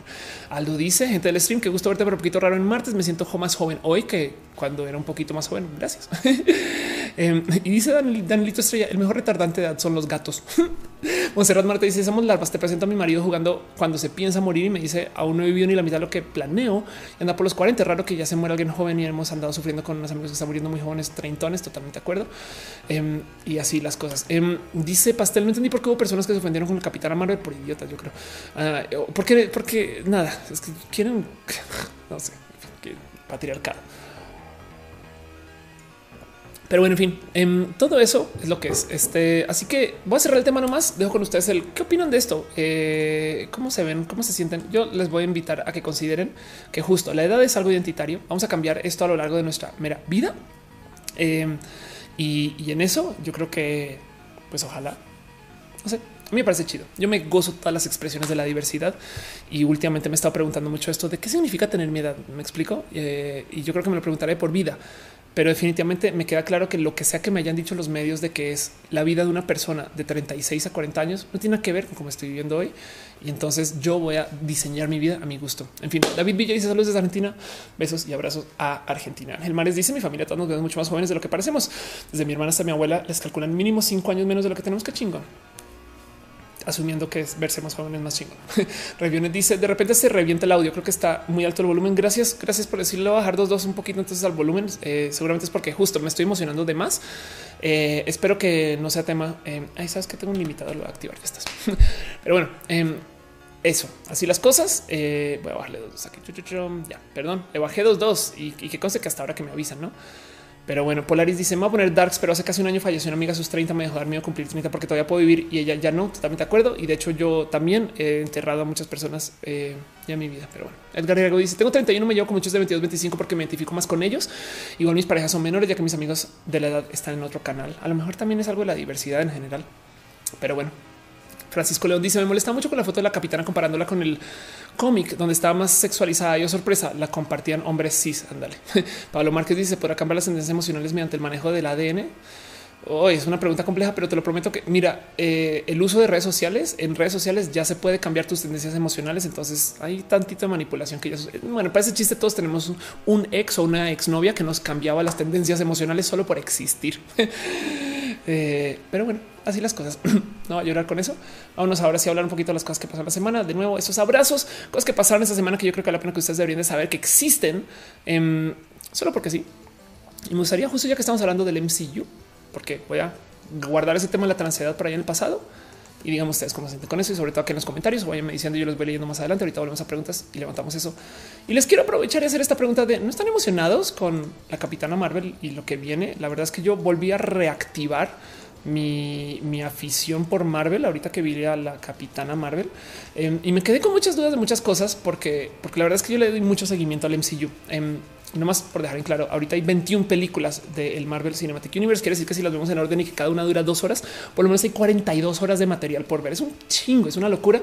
Y esto de entrada me parece que es muy bonito de observar porque lo que más existía en la época de mi padre, hablando de lo que ha cambiado generacionalmente hablando, era James Bond. Había creo que 22 películas de James Bond o hay Em, y aún así la saga es episódica. Entonces los episodios no iban uno tras de otro. No era el universo de James Bond como se maneja el universo de Marvel, pero aún así, de todos modos, evidentemente, pues sí se vive este, este, o sea, si está ahí, sí hay continuidad, pero no es como que lo que pasaba en una película afectaba explícitamente a otra siempre, sobre todo porque hay muchos cambios de actores que daban a cambio a otras historias. El caso, em, pero además me lo gozo porque eh, ahorita estoy volviendo a repasar todo el Marvel Cinematic Universe. Las estoy viendo en orden otra vez. Sí, me va a echar las 42 horas o más. Em, y me gozo mucho que cuando comenzó los dilemas eran muy terráqueos y luego se volvió este pedo intergaláctico. Entonces el otro día ponía esta lista en Twitter de güey, es que ya es un desmadre muy loco. Como saga es muy compleja, pero se puede dar hoy en la época de la eh, información. Y yo creo que era muy difícil de que se hubiera dado hace 20 años, justo. Em, Dice este eh, Alex Duro. A mí me gusta jugar Roblox. ¿Qué me ubica eso? Ni lo ubico ni identifico yo Roblox. Qué, rudo eso, güey. Alfredo Arbiter dice: Mi amigo con el que tuve el debate argumentaba que los hombres, conforme pasan las generaciones, su testosterona es más baja a comparación de sus padres o abuelos. ¿Sabes algo de eso? La verdad es que eh, eh, las hormonas se han estado manejando muy diferente hoy, pero para ese chiste, las mujeres cada vez están más testosteronizadas y entonces, y qué cubole. y las mujeres del CrossFit, estas cosas. Entonces, ¿qué onda? Em, dicen que se cayó la transmisión. No me digas eso. Espero que no. Eh, dice que hay, dicen que hacer una transmisión de Marvel. A ver qué se aguanta. Pues nadie. El que no va a aguantar es el sistema de la transmisión. Em, espero que no se haya caído la transmisión. Solamente vayan diciendo, dice Monserrat que fue su interés. Gracias por el susto. Me hizo un pánico total, pero está bien que me lo vayas anunciando. Voy a volver al tema entonces de la Capitana Marvel y lo que quería hablar, porque esto fue un tema de profundo debate y discusión. Y acuérdense que esto es un abrazo, entonces no quiero clavarme en eso, solamente les voy a decir que esto sucedió. Y esto es un tweet que puso nada más y nada menos que Estefanía Vela Zambuca, a quien le tengo mucho cariño porque es bonita como activista eh, y con quien he hecho cosas antes. Ella eh, me ayudó con mi tema de cambio de nombre originalmente, pero bueno, el caso es que Sam o sea, Estefanía de repente dice estaba en un Sears y me percaté que todos los héroes de Marvel están juntos, con la excepción de eh, la capitana Marvel que está con las Barbies. Y la pelea que se formó por esto fue, yo creo que igual de titánica que lo que está sucediendo ahorita en el MCU. Porque mucha gente primero se le decir, güey, qué estupidez. O sea, por supuesto que va a estar la capitana Marvel con los juguetes de las niñas, porque es un juguete para niñas. O sea, ningún niño va a querer jugar con la capitana Marvel. Yo así de perdón. Este, y luego del otro lado, em, me queda el pero porque estamos dividiendo esto y además es un Avengers, no debería estar con los Avengers o del otro lado. Primero que todo, porque están divididos los juguetes por género. Arranquemos por ahí, saben? Em, y, me queda la duda, es más, eh, justo no se ve en la foto, pero y entonces dónde está la pobrecita de la Scarlet Witch? o, saben, es, como eh, no, es la única mujer del, universo Marvel, no? Pero pues aparecer no está, no existe. Los niños solo compran juguetes hombres, que, me parece la cosa más divertida también de considerar, porque este cuento de si juegas con muñecas te vas a hacer gay entonces juega solo con hombres. ¿Cuál es esa lógica, querido heterosexual, no? De que le vamos a enseñar a los niños solo jugar con niños este, y luego decir que no sean gay. ¿no? Entonces me parece un poco raro de considerar toda esta situación en particular y, justo me pareció bonito y divertido. Debate no se llevó a mayor cabalidad porque Sam no es bueno, mentiras. Hubo todo. Este, pero bueno, este eh, dicen que dicen que la transmisión está bien eh, qué raro. A ver, no más por decirlo. Solo mi heterosexualidad se cayó. Todo bien. No se cayó nada. Solo ok, va perfecto. Em, y dice ya, están haciendo chistes. Ustedes Tremor dice eso es igual de menso que el decir que los videojuegos de Barbie han de estar separados de los de Mario. Totalmente de acuerdo. Que de paso también asume una cantidad de cosas bien pinches idiotas. Y es de quién dijo que las niñas quieren jugar con Barbies. Hace sentido. O sea, me queda claro que es, lo que pasa y así se, así se vende. Pero, pero si algo he aprendido con el eh, compartir con mujeres que son gamer es que ellas juegan Call of Duty y juegan FIFA y juegan Halo eh, y, no les llama mucho la atención jugar videojuegos rosas. No, no siempre, no es el caso siempre, pero me entienden, saben? Em, entonces, eso y dice Aldo Receta: ¿Qué pasa con Valkyria, la vida negra? ¿Qué onda con todo eso? No, nadie piensa en la pobre Natasha. Exacto. Monserrat dice que me toca invitar a comer algo el próximo roja. Yo creo que sí. Lili dice mi sobrino de cuatro años le ha pedido a sus papás que le compran la bruja escarlata a Black Widow. Su papá casi se infarta. Eso, exacto. Eso, eso me salta un chingo. Entonces, justo, bueno, no, no, hay, no hay cosa este, que, que, me, que me cause raro como de observar que esto dice, le dicen hasta la basura se separa, mija. Eh, mejor reclamarle Hasbro esto una línea para niñas, perdón. Em, y entonces este debate siempre me salta, no es de, qué onda con todo esto. Eh, y, justo como dicen que eso es querer hacer drama diestra y siniestra, pues es que, a ver, bueno, más bien es un tema de, más, si se fijan el tweet de Sam fue como con un ja, no, no necesariamente creo que estuvo colgado desde el drama, que triste, em, sino es que me rebasa que se sigan separando los juguetes por género y además bajo la lógica de que no es gay que un niño juegue con hombres y, entonces si es gay que juegue con, en fin. Miguel dice siempre me pregunto por qué las camas de rico de color rosa no son más baratas que los otros colores solo por ser rosa. Nada, pues porque justo se le llama el impuesto rosa y entonces es abuso de la diferencia de género. Stefanía Paranoia dice llegó a tiempo, llegas a tiempo. Em, dice Angelique eh, dice Ciencia Natural me falla la transmisión. Si ustedes están teniendo problemas con la transmisión, les invito a que sea una pasadita por eh, twitch.tv slash of course o por mixer.com slash of course, donde me dicen que se ve bien y sin problemas.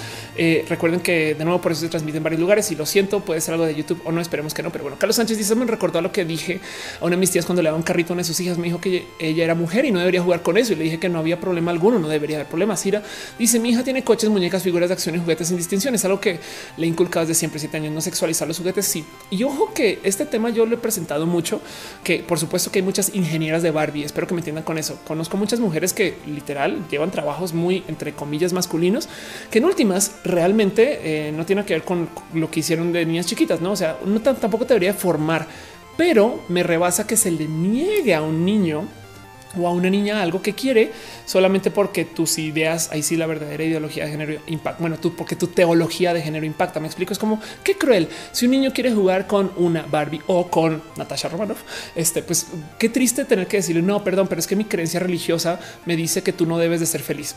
Toma, no? Entonces, este, es, me suena un poco cruel y es una lástima que eso suceda y siga sucediendo. Siempre he sido fiel partidaria de que a lo mejor se le debería dar a los niños todo lo que existe y que eso se preste para tener pláticas, diálogos, el cómo te sientes, qué te hace sentir, cómo piensas este tipo de cosas. Y en última se le enseña a los niños a tener pensamiento crítico. Una solo puede desear y así las cosas. Pero bueno, en fin, este, eso a nivel eh, de abrazo. Vámonos con nuestro próximo tema. Otra cosa que pasó esta semana que yo creo que vale la pena que es importante que ustedes sepan. Em, y es un entre comillas notición y no. Eh, el cuento es este eh, esto se anunció. Yo saben que a mí me gusta monitorear mucho el tema de las redes sociales y de qué está pasando con las redes sociales. Eh, Twitter ahorita está experimentando con una nueva versión de su app que se llama Twitter. Este es un nuevo prototipo de por donde quisieran llevar el nuevo diseño de Twitter en particular, donde van a jugar con cosas que no necesariamente se pueden poner en vivo para experimentar en vivo. Em, y está bien, esta app Twitter eh, la verdad es que eso es porque este WTTR es solamente para algunos usuarios y quieren tener conversaciones de qué se debería hacer, qué no se debería hacer. Em, y una de las cosas que justo este, anuncian en la nueva app es que al parecer los números de likes y retweets ya no van a estar en público. Esto para mí es un noticio. No, no, no, no, no, no, no, no, no, no. Primero que todo, pues, me divierte mucho como lo, propone César Galicia, que me tengo mucho cariño. Este que dice que Twitter de repente dice, oye, Twitter, y si nos dejas editar tweets y Twitter responde, y si mejor les quito los likes, eh, para que aprendan a nunca esperar nada. no me gozo mucho esto porque justo yo creo que parte del problema de el por qué Twitter está lleno de contenido que se viraliza desde lo malo hace sentido que la gente pone tweets así súper incendiarios con tal de tener muchos retweets es porque el número está en público. güey. Entonces la gente optimiza su publicación para que tenga muchos tweets y muchos retweets, perdón, para que tenga muchos retweets y muchos likes, em, que me da mucha rabia que eso suceda, no? De hecho, en algún momento hace nada por cosas de la vida, eh, justo me copió Iván Ceja, además de toda la gente de Iván, te quiero un chingo, pero ¿qué haces tú en esta conversación? Pero bueno, una conversación que está teniendo este eh, Michael Nielsen con Paul Graham y Paul Buchheit. Paul Buchheit, por si no saben, es este literal el creador de Gmail, este desarrolló el prototipo original de AdSense de Google y en fin, eh, fue el que se este cuento de no seas malvado. Y por algún motivo me copia Iván, que yo no sé por qué hace, qué hace leyendo estas personas, pero bueno, ellos están discutiendo qué pedo con que Twitter no se puede arreglar. No, yo les digo, güey, Paul, justo esconde las estadísticas y la gente no va a tener incentivo para maximizar su contenido para el engagement, que es lo que nos tienen haciendo ahorita. No digo, no, tiene que ver este tweet con lo que sucedió, pero, pero es este tema de yo llevo hablando de esto desde hace mucho tiempo porque yo siento que la vida en Twitter sería mejor si no dijera el número de followers en público y si no dijera cuántos retweets tiene un tweet, si no dijera cuántos likes tiene un tweet, saben como que otra comunicación sería, pero es una lástima que no. Y me gusta mucho que Twitter esté jugando con eso y se los dejo ustedes en calidad de abrazo. Ojalá funcione para algo, ojalá se lleve esto a cabalidad. Evidentemente, yo creo que puede que esto nos pase de su prototipo, porque este tipo de cosas hace que la gente use la plataforma menos y eso es un problema para Twitter. Pero bueno, dice Elisa Sonrisa, seguramente hablando del tema anterior. El fin pasado, un amigo me invitó a hacer Twitch de su cuenta jugando FIFA. Empezó a tener mucha audiencia porque una mujer le ganaba, le ganaba a un hombre como si perdiera habilidad por traer falda. Ándale. Grisadel dice: Justo llegué, eh, busqué la capitán. Los juguetes están en la sección de niñas. Lo mismo las mochilas escolares estaba junto a las mochilas de peluche y orejitas. ¿Por qué no están juntos todos los productos? Exacto, porque se jura que, en fin ya se me da rabia. Dice Dale Carlos, las estadísticas las tendrá cada quien. Sí, de acuerdo, pero el punto es no estar faroleando en público. Sabes, es que una cosa es decirle a alguien, ve, ve lo diferente que es pelear con alguien en WhatsApp que pelear con alguien en Twitter, no? Una cosa es un tema de lo privado, otra cosa es un tema de lo secreto y otra cosa es un tema de lo público. En fin, dice Caro, eh, con eso no se radicalizaría la polarización. Los buenos eh, ven a los buenos, los malos ven a los malos y por ahí cruces en sesgo de temas específicos. Yo creo que sería bastante más orgánica la comunicación si esto sucediera. Pero bueno, eso está pasando. Se lo gusta esa calidad de abrazo. ¿Qué piensan ustedes? Díganme aquí en los comentarios o, cómo ven ustedes el uso. ¿Usan Twitter? ¿Les interesa a ustedes el tema de los retweets y estas cosas? Yo veo mucha gente muy clavada con eso y luego resulta que no. Pero bueno, en fin. Luego el otro tema así importantísimo que pasó esta semana que mucha gente me dijo, Feria, por favor hablemos de esto, es eh, el noticio no, no, no, no, no, no, no, no, no, de Rovana. Entonces vamos a hablar de Giovanna Mendoza, que por si ustedes eh, son mayores de 36 años, no van a saber básicamente quién es, a menos que tengan una este, vida muy, entre comillas, sana o les interese el tema de la comida. Pero Giovanna Mendoza es una youtuber eh, e influencer que habla mucho acerca de la vida eh, crudi vegana. Entonces eso era su plataforma y básicamente contó una larguísima historia de cómo entró al crudiveganismo, qué significa, porque cómo le ha ido, eh, una cantidad de complicaciones y más. Y pues como varios youtubers en particular, eh, pues ha sido muy como controversial desde el cómo se lleva y por qué, porque el crudiveganismo despierta muchas dudas entre muchas personas. Una de las cosas que se dice justo del veganismo en particular, que no más por dejarlo en claro, la diferencia entre vegetariano y el veganismo es que uno es un estilo de vida y el otro literal es una dieta, donde el veganismo es tratar de no consumir absolutamente nada que venga de derivados de animal. Me explico. O, eh, sea, es vegano eh, este, el no usar piel, no pieles para vestirte, porque eso implica que un animal tuvo que sufrir para eso. Y entonces eh, no solo es lo que comes, es un modo de vida. Y el otro cuento es que eh, justo pues el crudiveganismo es acercarse a esta dieta para la cual nuestro cuerpo está literal diseñado. El cocinar comida en últimas es algo artificial y por eso tenemos hasta caries. ¿no? Entonces la base no está tan descabellada, pero la pregunta es ¿se puede hoy en día en esta sociedad como vivimos ese tipo de cosas? Y pues esta mujer es una influencer de este tema y pues oh sorpresa resulta que su amiga Pau Tips em, quien es otra influencer colombiana que habla de temas de belleza. Eh, Paula Galindo, eh, de paso, eh, es una persona que me parece muy bonita como, como, como persona en general y, hace mucho tiempo este, pues la conocí. Pau en algún video cuando se fueron de viaje la graba a ella y ah, miren mi amiga y resulta que pum su amiga está ahí justo comiendo su pescado. Entonces esto porque YouTube es un drama constante y que no se va a detener y que genera mucho dinero de todos discutir los dramas en general y ahora yo me estoy subiendo este tren del mame. Pues entonces se volvió un tema, no? Porque esta niña le rompió toda su plataforma. Es como si de repente alguien, de repente, no sé, digamos que supongo que un análogo es que alguien descubra que yo no soy trans. no? Y entonces, ¿qué? Ofelia Pastrana, la que mujer trans, que no sé qué todo esto, y resulta que no. Me explico. Evidentemente no es el caso porque sería muy evidente, pero pues como sea, me entienden, no? Es eso, es descubrir que eh, no sé, que Cherrigan no es gamer, y ese tipo de cosas. ¿Qué pasó? Cherrigan opinó del tema en particular, porque eh, de paso, por los que no saben, Cherrigan es un influencer que también viene desde el mundo de la medicina.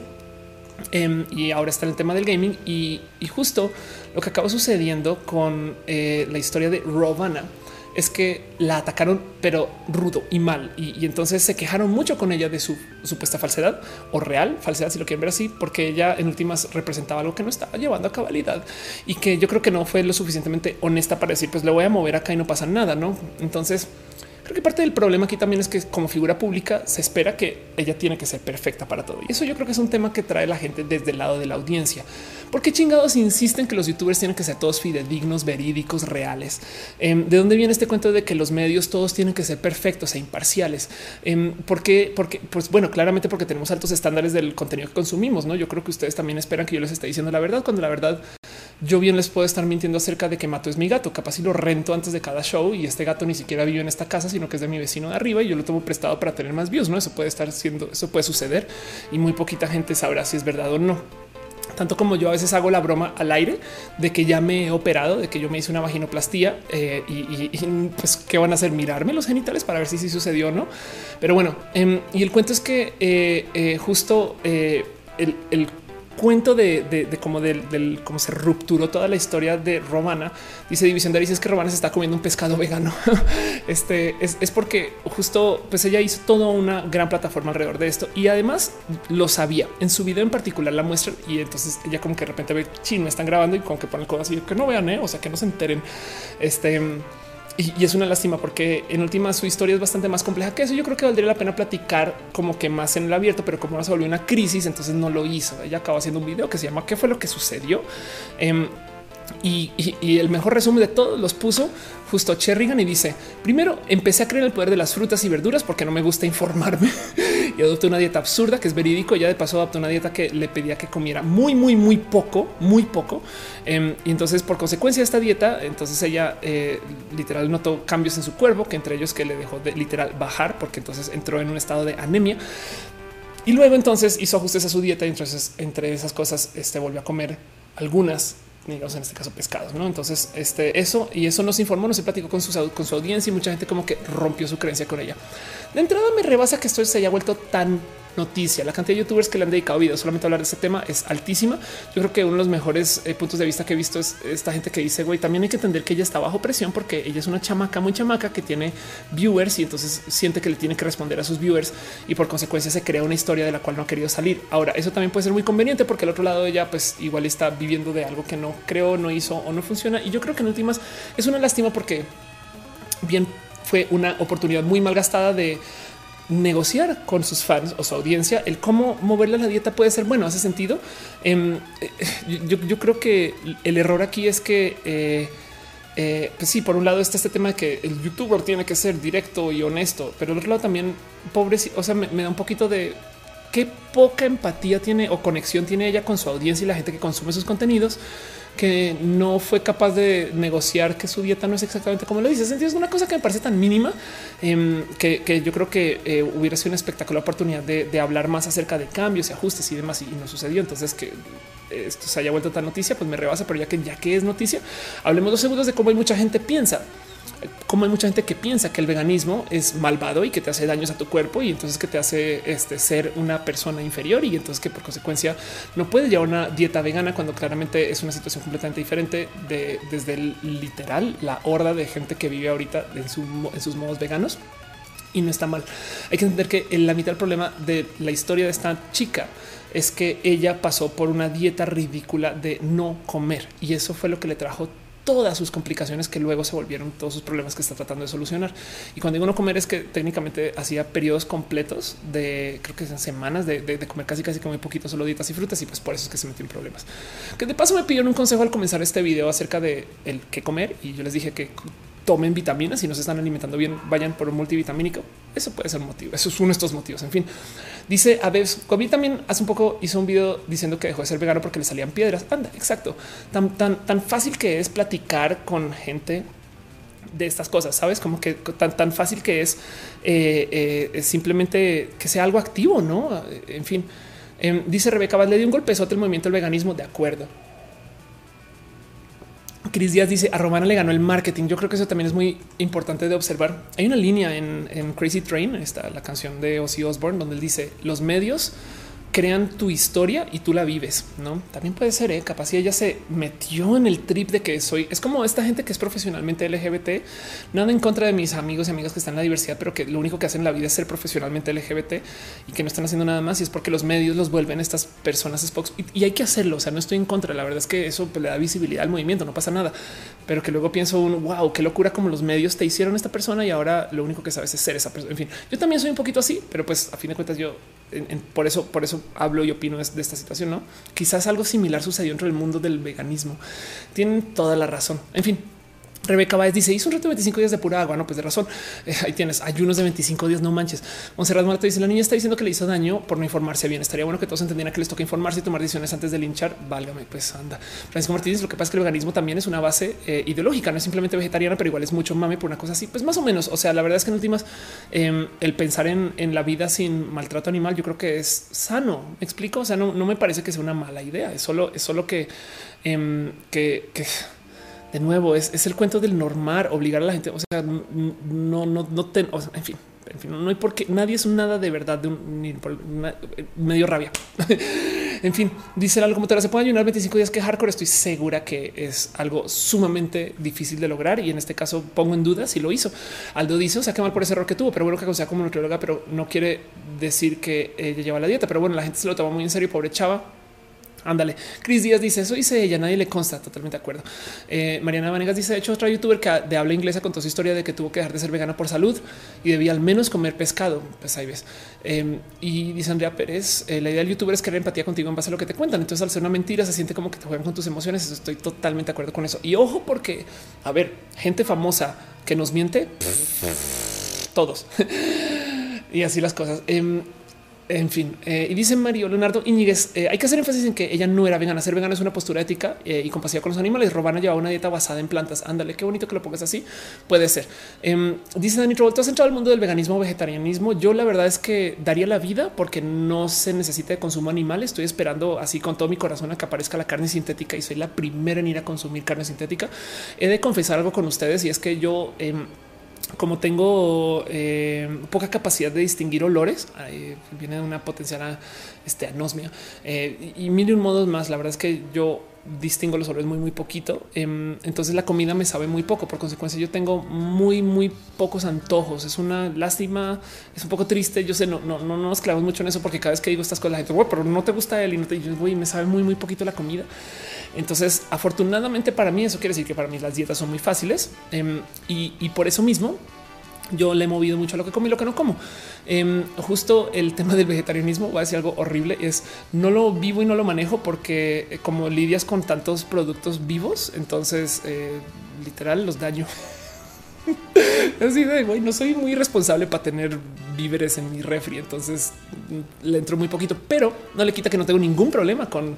A veces sí he pasado por momentos de no, consumir carne, quizás que es pescado, sí, pero carne no en una semana no pasa nada em, y ya. Entonces me fijo muy poco en lo que como, la verdad, pero, pero no tengo problemas casi, casi que con el uno ni el otro. Pero sí me gustaría de un mundo que no necesite del maltrato animal, pero para nada, ni, ni para el, consumo de nuestros productos, ni para el entretenimiento, ni para saber. Eso es como la, neta tenemos que como seres humanos ser un poquito más creativos que lo que somos ahorita, usando los animales para tantas cosas que en últimas eso también son seres que están acá y desafortunadamente no poseen esta capacidad de, de, de, de dominancia que tenemos nosotros.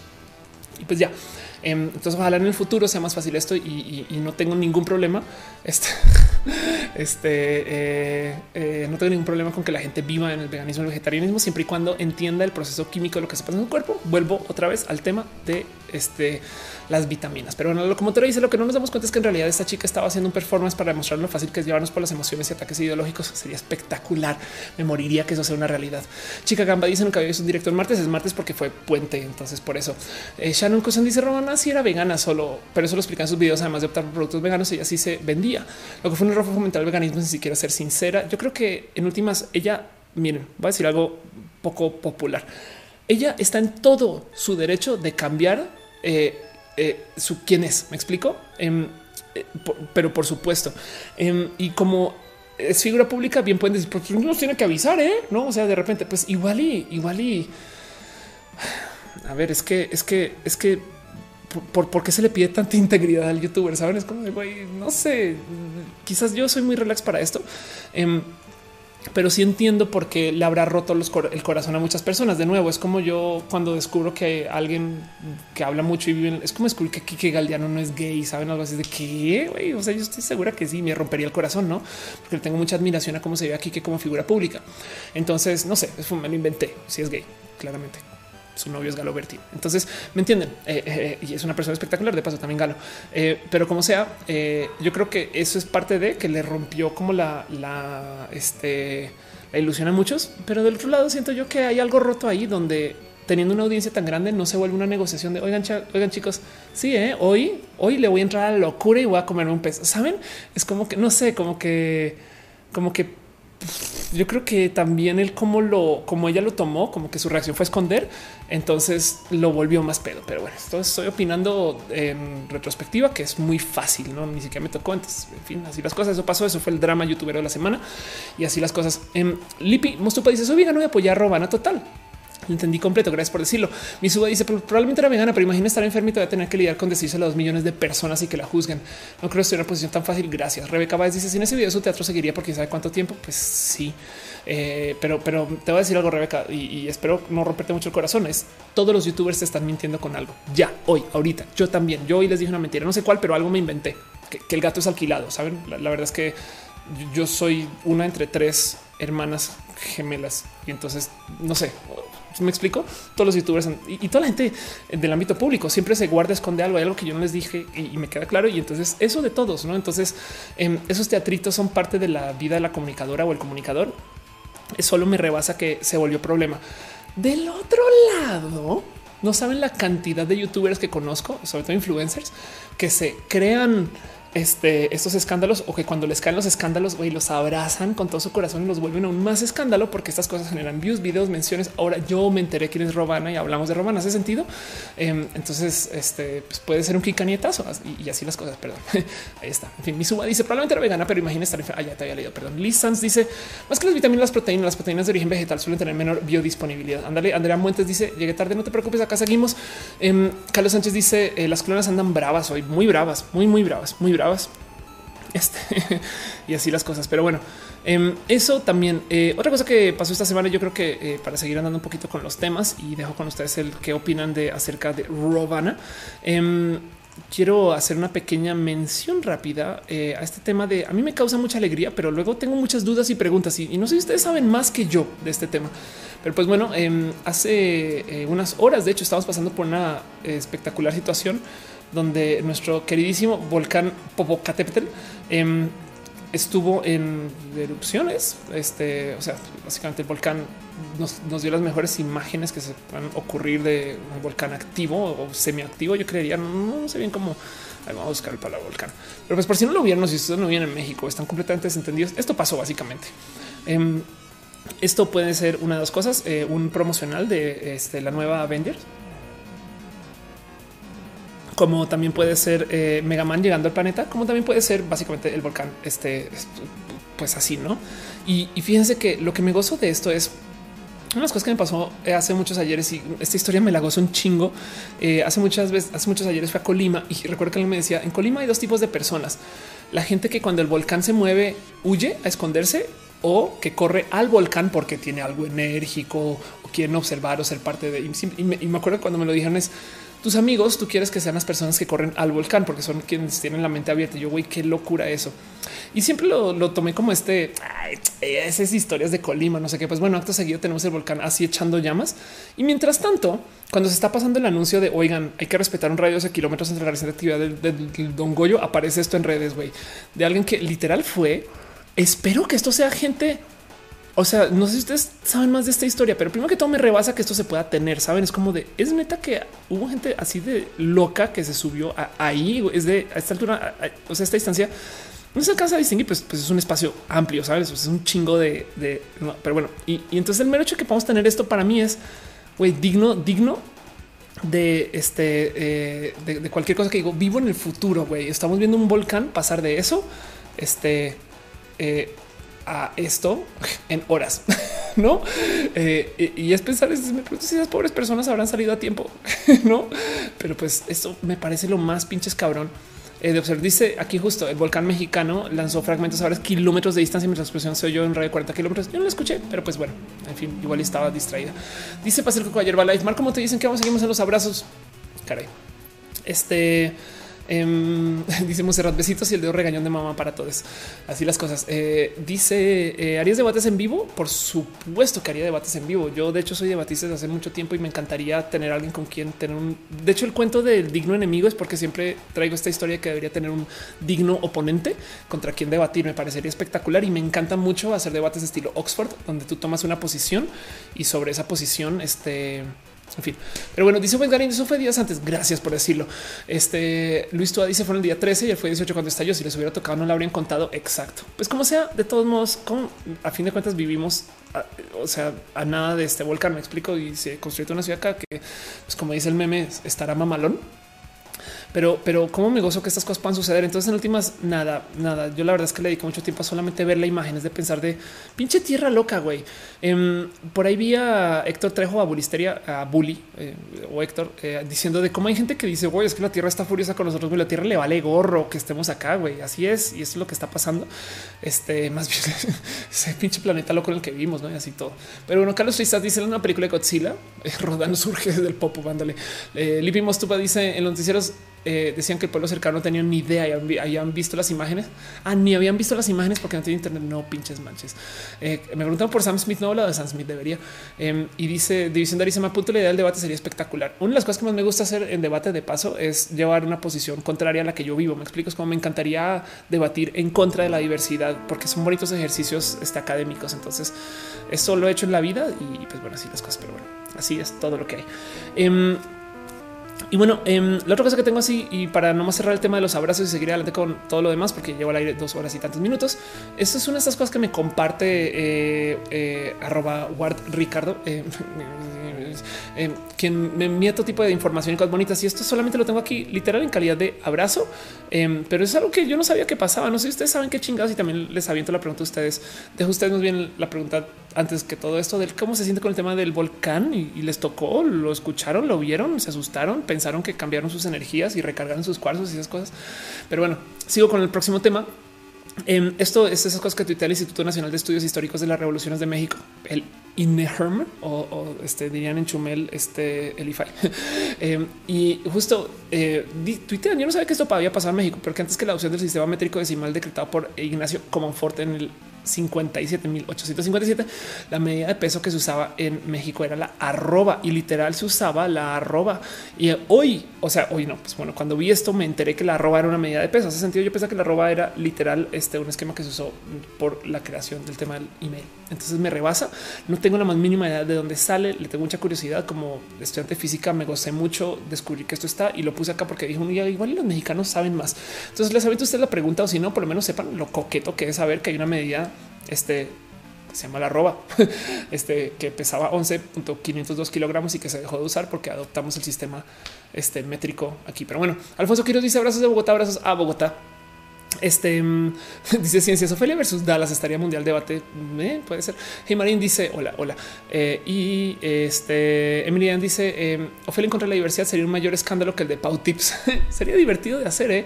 no dice la roba del café. Ándale, chica gamba dice no creo que eh, valga sin la consecuencia de nosotros estaría afectando su forma em, de que ah, de la roba puede ser. Ok, exacto. Así las cosas, pero bueno, eso pasó y dice Ada Silva, mi mamá es de como Fort Guanajuato, pueblo mágico es de 2018. Ándale, ándale, qué bonito eso. Qué chingado.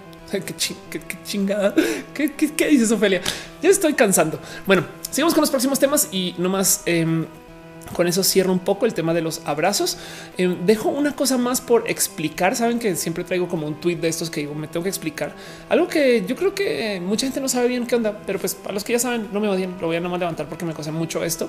Em, resulta que nada más y nada menos que este Andrea Odessa Ribo Flavina Chana, que le tengo mucho cariño, mucho amor y, quien es de estas personas que influido para lo bonito de mi vida.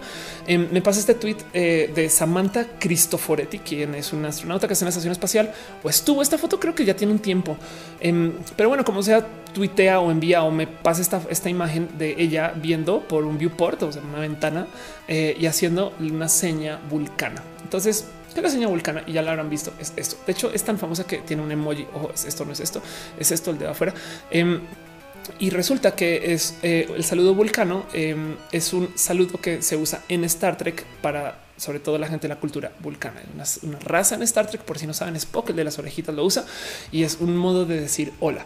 Me divierte mucho eh, el, todo lo que esté alrededor del saludo vulcano porque saludas diciendo este. Eh, dando un buen deseo de la vida. Suele ser que significa el tener una larga vida y prosperidad y a veces se usa para, despedirse. Y de hecho hay un contrasaludo también que ahorita no recuerdo bien cuál es, pero, pero no como que high five. El golpe así ya. Y el cuento es que em, eh, me ha acompañado mucho el tema del saludo vulcano. De hecho, en mi oficina en Bogotá por mucho tiempo yo tenía dos avisos kanjis o dibujos esos de símbolos japoneses y ahorita los tengo guardados uno que decía este longevidad y otro decía prosperidad eh, para que el nerdo más nerdo que supiera que chingados, pues entiende que live long and prosper.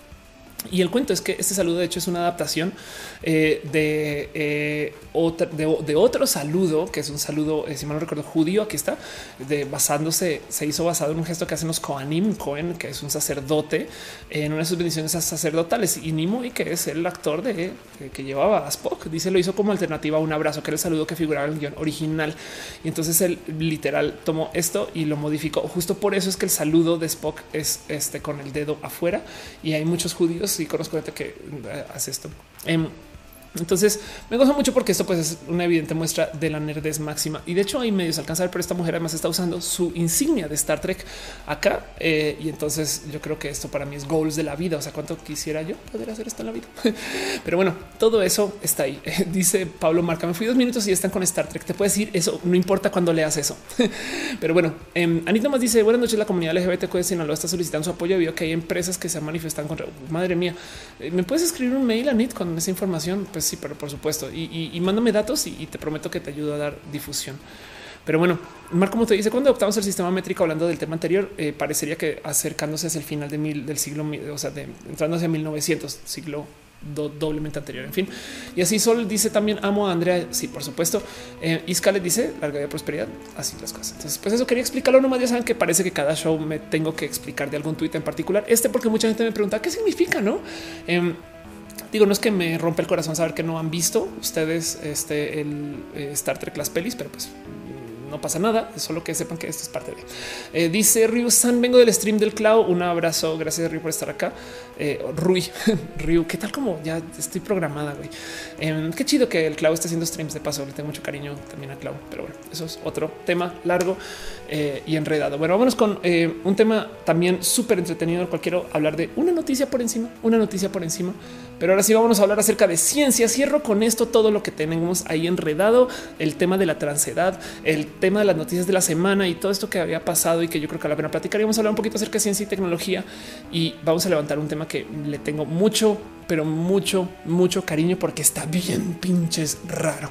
Está groseramente raro.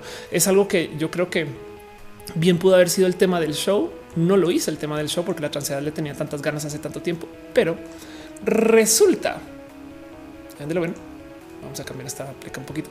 Resulta que eh, hay gente que ha estado creando. A ver, vamos a tratar de aterrizar esto. Ha estado creando eh, desde su crecimiento, eh, de, desde un laboratorio, pequeños cerebros.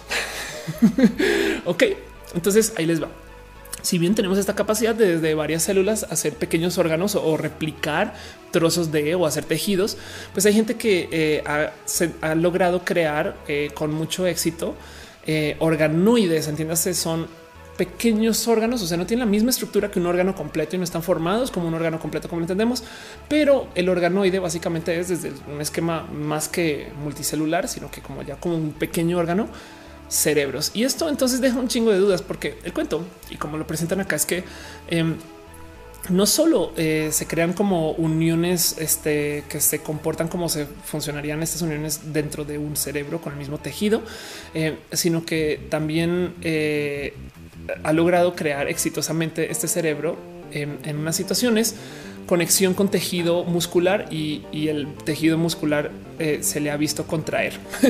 Entonces, eso, eso es un, es un raro tema. De hecho, en el mismo hilo, luego dicen, oigan, luego está también esta otra noticia de cómo eh, en una de estas creaciones de mini cerebros se comenzaron a crear estructuras que si se les deja evolucionar pueden desarrollar retinas. Entonces, nomás por cerrar la noticia rápido.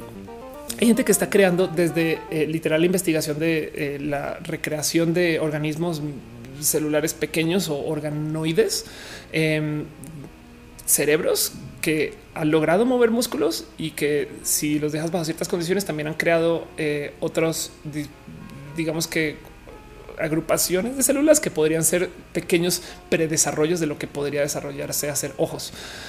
Ok, entonces esto deja muchas, muchas cosas en la mesa. Primero que todo, estos cerebros sienten saben, entienden, saben, son organoides. Me explico. Es, hay que entender que en últimas no tienen la misma formación que nuestro cerebro y de paso no han podido crear la estructura compleja como se hace en nuestro cerebro. Eh, pero, pero el cuento es que eh, si, si deja el bueno, primero que todo, si podemos recrear cerebros de este modo, pues mucho se puede hacer acerca de situaciones donde la gente dispone de una incapacidad de crecer células cerebrales, eh, tanto como quizás un potencial reemplazo o quién sabe por dónde va o qué funciona, cómo también se presta para algo que yo creo que puede ser muy espero bueno y es que la gente por medio de los organoides tenga espacio para experimentar como no lo podría hacer con cerebros vivos de seres humanos. El problema es que para que sea realmente fidedigno el experimento tendría que acercarse mucho a cómo tenemos nuestro cerebro y en potencia estos son cosas que están quizás pensando. ¿Hace sentido? Entonces, como dice Gama Volante, si esas cosas sienten dolor, uf, pues justo esa es mera, la mera pregunta. ¿Sienten, saben, entienden? Todo parece indicar que no, pero aún así es una rara situación de lo que había comentado yo acerca de la creación de las inteligencias artificiales. Mucho había dicho yo que el motivo por el cual nunca vamos a tener un buen desarrollo de inteligencia artificial es porque si algún día llegamos a el desarrollo tal que tenemos una inteligencia artificial que digamos que sea el equivalente a la de un gato, entonces, em, para experimentar sobre eso, estamos oficialmente experimentando sobre gatos. Hace sentido o gato equivalente. Entonces, lo mismo con este tipo como de desarrollos cerebrales es, pensar que si ya tenemos este, esta capacidad de hacer estos pequeños cerebros, em, pues en momento tenemos que estar asesinando algo no? Y entonces cuando, cuando tiene vida y cuando no, y esa definición de qué es vida, pues va a ser muy pinches compleja. Entonces esto está en la mesa eh, y esto literal se puede dar ahorita y esto es hoy. Entonces imagínense por dónde puede ir. Es una locura de noticia. Me encanta considerar este, eh, además, este cuento de cómo estos pequeños desarrollos también llevan, vamos a ver si encuentro la gráfica por acá, eh, a que se crean estructuras que son muy similares a lo que tenemos este, en, el órgano completo en cerebral. Em, y evidentemente son cerebros muy, muy pequeños. No, entonces aquí dice justo es el tamaño del cerebro de 4 milímetros. Me explico, son literal cuando se dice organoide, es organoide. O sea, también en últimas eh, es una cosa diferente, pero tenemos y sabemos de animales que tienen cerebros también pequeños que igual los respetamos. En fin, pero bueno, están hablando todos de mini espías. Este, ¿qué pasa con mini espías? Güey? Israel Dávila pregunta casi Claudio quiero hacer streams. Sí, en Mixer. Vayan a Mixer, que Claudio es Don Mixer y así las cosas. Eh, Ana, te dice que va a llegar Oli. Em, y entonces, justo la pregunta es: ¿tienen conciencias? Es una buena pregunta. Y eso, eso es parte de lo que está pasando. Y por eso lo tengo aquí nomás para mencionar rápido en la sección de ciencias, porque quiero dejar este tema así en abierto y quiero investigar bien. Eh, quiero saber por dónde va, qué significa, porque si tenemos esta capacidad de hacer estos pequeños órganos, la verdad es que no estamos muy lejos de hacer órganos completos para nosotros también, ¿no? Y eso entonces, ¿qué significa? ¿Cuándo? ¿Dónde? ¿Por qué? ¿Cuándo se pueden usar? ¿Cuándo no? Mi, en mi familia se topa mucho el Alzheimer em, y es muy posible que yo lo viva también. Entonces también me trae esas dudas de güey, qué chingón poder quizá reemplazar tu cerebro. No sé, en fin, todo ese tipo de cosas.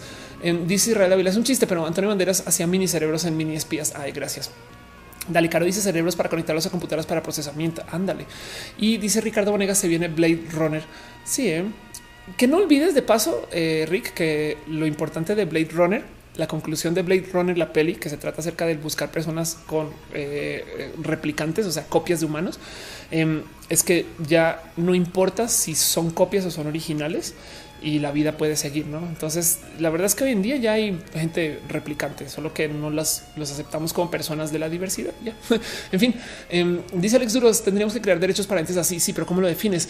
Angelic dice: si se crea inteligencia artificial similar a la humana, se creará como mano de obra barata o sería igual al, esclavismo. Puede ser. Isaac dice: hay un Velatronic en el chat. ¿Dónde está Velatronic? Díganle que un abrazo, que lo quiero pinches mucho. Este y justo paso todas estas cosas se investigan en Star Trek, que no voy a hablar más de Star Trek, lo sé, pero, pero es, este pensar de cómo em, tenemos esta capacidad de hacer estos órganos y entonces qué significa él, no? Dónde sí hay, dónde se creó vida y dónde no, cuál, es el Frankenstein, eh, cuál no. Y, de nuevo, nomás por, por repetir la noticia, es este: eh, tenemos un organoide em, que demuestra las estructuras de un cerebro y que fue hecho en un laboratorio y que de cierto modo, eh, pues lo vamos a poder seguir replicando porque esto sucedió por un entre comillas accidente que luego ya se aprendió bien cómo llevar a cabalidad. Y el cuento aquí es que esto va a permitir que se investigue mucho acerca del consumo de cómo interactúan muchas drogas, químicos, procedimientos sobre el proceso cerebral de varias personas sin meternos a investigar con cerebros vivos, asumiendo que no están vivos. Pero bueno, Caro dice hasta qué punto las copias pueden vivir las mismas vidas. Sería cada vida diferente. Además, sí, total. Eh, dice un organoide podría ser trans. Ok, ahí te va un chiste. Em, cuando tú eres un hombre eh, y no has transicionado, lo que tienes es un pene, pero cuando eres trans, lo que tienes es una pena. Vamos a feria para ver su comedia.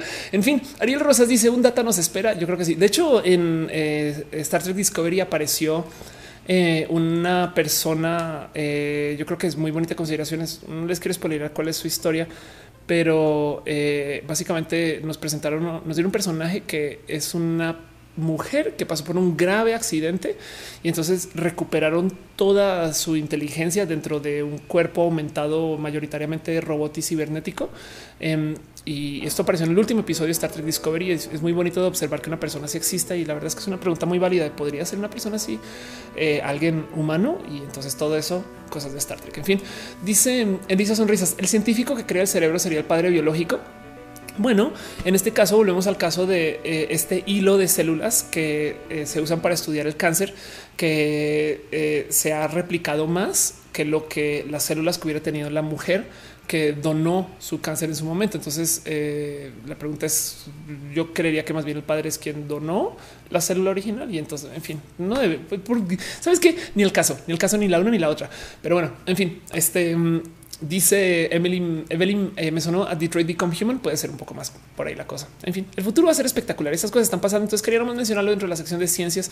Este y, y ya este hay mucho más que quisiera hablar del tema de ciencias, pero yo creo que veo que se está avanzando un poquito el tiempo y tengo esta como promesa de hacer los rojas más, más, más este concisos. Entonces vamos a irnos a una última sección y voy a hablar temas de lo LGBT, la diversidad y más antes de irnos a preguntas para dedicarle más tiempo a las preguntas. Em, y entonces vámonos con nuestra última sección de las secciones seccionables este, y hablemos acerca de lo LGBT. Es un tema con una historia que yo creo que he contado varias veces, entonces no me odien si ya lo han escuchado 200 mil veces, están cansados de mí, pero em, el cuento es que este eh, esto lo vi aparecer en redes sociales, me lo compartieron mucho de paso. Em, es esta historia de Miss Cólera, eh, Diana, que dice un tipo me apretó las nalgas y yo apreté mi puño y le rompí el hocico y ahora me arde la mano. Ja. Eso sucedió en Guatemala. De hecho, su mano está sangrada. Bueno, por así decir, la verdad es que sí se golpeó. Y entonces muchas cosas que decir de esto. 11 mil likes en cualquier cualquiera de estos contenidos que tienen que ver como con el linchamiento público de alguien, eh, donde la digamos que la ley eh, no estuvo presente o, la, civilidad general no estuvo presente, pues yo creo que se ven muy bien en redes, ¿no? Está muy divertido que alguien literal le dice, ok, a la próxima le tienes que dar con el nudillo del dedo medio o con la rodilla en los kiwis, espero estés bien. Em, y pues sí, justo, justo eh, está, está bien para mí divertido ver este cuento de güey, qué bien hecho. Yo creo que sí, hay que yo, celebro un poco a e, este tipo de, actividades y aún así no quiero dejar ahí en dicho eh, una cosa que eh, sucedió hace mucho tiempo en un subreddit colombiano que yo uso en mis conferencias a veces de cómo una vez em, es más, debería buscar esto, pero bueno, saben que lo voy a hacer después. Pero es una historia de cómo eh, cada vez que se permite que alguien entre a su autodefensa, eh, se debilitan, digamos que por así decirlo, las, instituciones. Ahora vale la pena decir que la institución está débil, por eso se, actúa así. Em, es como este tema de, de, si en vez de tener un sistema de policía tenemos para policías, no? o parece chiste dentro de lo altamente irónico y, necesariamente este eh, quejumbroso, pues en vez de tener militares tenemos a los Avengers, que suena más chido, pero en última son, son paramilitares. Acaba de decir que los Avengers son paramilitares y es, es, ahora en roja, pero me entienden. El punto es que cada vez que tú entras a autodefenderte o entras tú a tomar la ley en tus manos, por eso es que están mal vistos socialmente desde lo filosófico los famosos vigilantes, em, te estás abriendo a que la agresión también sea aplicada contra ti. Entonces por eso existen instituciones que supone que te tienen que defender Evidentemente no está pasando. Entonces hay tanto que podemos celebrar que una persona, eh, digamos que, lincharon a un ladrón. Hay tanto que podemos celebrar que se le dio un golpe a un hombre. En este caso en particular, pues yo creo que es alguien que se lo mereció y me parece muy bien que haya sucedido eh, asumiendo solo desde esa foto que es la historia, no? Pero vale la pena decir que em, falta la otra mitad donde, donde se le, se le exhorta a las a la literal a quien debería de estar llevando a cargo esta defensa a que se encargue de los próximos casos. Hace sentido porque hay muchas cosas donde, eh, si bien esto no, no, puede ser la norma, no puede ser que, que, lo normal ante la violencia es que nos volvamos más violentos, sino que, que lidiemos con esto de frente. Entonces me encanta que esto haya pasado. Em, este, la verdad es que mi historia personal con esto eh, qué cagado ahí está. Mi historia personal con esto em, data de ya unos como tres años, pero el cuento es que una vez llego yo a casa de una amiga y entonces está esta amiga contando de cómo le quitó la mano y, y, golpeó a un güey en el metro que la toqueteó, no muy similar a esto, quizás no con sangre. Y yo pensaba, güey, yo, yo he hecho esto, no? Y para mí es muy normal no dejarme. Este y, y casi, casi que a mí me tocan porque me dejo. Me explico. Es como, es como, es como la verdad es que también soy una persona alta, impongo, entonces traigo esto muy puesto y además soy un poquito agresivo y fálica en mis modos. Entonces me cuesta mucho considerar que alguien se quiera pasar de lanza conmigo. No le quito que se ha pasado y la verdad es que sí he sido muy agresiva con estas personas. Tengo una, una situación en particular donde hubo una literal ruptura de este, le rompí la nariz un güey. Em, pero bueno, no me quiero hablar mucho con esa historia en particular, sino más bien que para mí siempre ha sido muy normal el entender que estas cosas eh, igual a veces hay que lidiarlas con violencia y eso es mi crecimiento dentro del sistema patriarcal y pues se me olvida y me es muy fácil porque dentro de mi privilegio de haber sido criada como niño, em, que no es obligatorio para todos y todas, em, pero se me olvida que hay muchas chicas que literal se les enseñó a no decir, no callita más bonita estas cosas. Entonces, este hay mucho que hablar de esto y, me gusta mucho que se vuelva viral una, una, nota así o un post así, un tweet así. Es solo eh, me, rebasa que esto no se quede solo en que qué bueno que nos estamos volviendo personas violentas y no también se esté trabajando un poco el oye y de paso ojalá no vuelva a pasar, no? Pero bueno, yo creo que igual está implícito y yo estoy armando un desmadre donde no lo debería. Pero bueno, dice Maritza, saludos del recalentado, más específicamente desde el podcast. Un abrazo, Scaletka. Dice para que no hacemos. Eh, si te gusta, nos gusta, disfrutemos la Rojansmisión. Ándale. Eh, Brian dice: Off, no si supiste el ataque homofóbico que hubo en Chile. Gracias a Leisa Mudio se pudo hacer justicia. Lo golpearon solo porque lleva zapatillas púrpuras. ¿Qué? Edgar Riego deja un abrazo financiero y dice: Tengo que irme, ver el stream cuando regrese. Ni modo, te un abrazo, un abrazo para ti. Emily Dan dice: A mí, mediados de septiembre del año pasado me asaltaron. Terminé con la mano dolorida, los auriculares del asaltante y él terminó con una quijada dislocada y un buen escarmiento. Entonces, si hay algo ahí, yo, creo que eh, hoy hablaba al aire justo con Luis Almaguer de cómo el vagón de mujeres en el metro es una mala política para evitar la violencia porque no solo revictimiza a la mujer, sino que nos da un falso sentimiento de actividad en pro de la seguridad, cuando la verdad es que la estadística es que más actos de acoso están sucediendo ahora que hay vagón de la mujer que antes de que sucediera, pero desafortunadamente quitarlo le haría más daño a esa estadística, entonces se mantiene explícitamente. Por eso en Colombia, en Bogotá, lo quitaron, en una época había vagón dividido solo para mujeres y no funcionó, entonces dijeron la chingada marea, adiós, va con eso. Em, y entonces eh, yo creo que hace falta ahí un poco de diálogo acerca del, que se hace estructuralmente para que esto no se vuelva el que todo el mundo tiene que aprender a ser violento. No es, un poquito como un tema muy tipo Batman y sus villanos, que, el problema de Batman es que escala el estándar. Entonces, eh, ahora para Ahora no solo tienes que ser ladrón, sino tienes que ser ladrón con superpoderes porque hay un super hace sentido. Pero bueno, me estoy quizás llevando esto demasiado lejos y estoy leyendo demasiado quizás no sé si debería, pero les quería compartir ustedes eso también que pasó dentro de la última nota de lo último que tengo para ustedes. Hoy ya le digo el a la laptop, ya ven cómo estoy em, y a ver qué piensan, no? En fin, dice eh, será mandíbula, quijada es la de los animales. Bueno, en este caso en particular, capaz sí, sí se está hablando de un animal, pero bueno. Mowgli Khan dice también la cuestión es que si sabes cómo defenderte, pero cuando te asaltan no siempre sabes responder. Totalmente de acuerdo. Em, y dice em, este eh, pasar entrevista a Luz Rojas. Ay, yo sí debería hablar con Luz Rojas. Le tengo mucho cariño también a ella. Tengo que hacer esta música con ella. En fin, Caro dice si el tema del chico de Chile es un caso que tomó revuelo nacional por allá. Terrible que dos abusadores golpeen a alguien solo por los tenis. Ándale, qué locura creo que sé cómo es esa historia, pero bueno, no, sé suficiente como para poder comentar ahorita. Y más bien yo creo que con eso voy a cerrar todo el show de hoy. De nuevo volver a, voy a volver a compartir la imagen. A ver qué piensan ustedes de esto, cómo se sienten. Este, ¿Le han dado golpes a alguien de paso? Me gustaría nomás preguntar. Digo, me pueden decir, yo no los voy a golpear. Em, pero eso, perdón, está aquí nomás ajustando un poquito.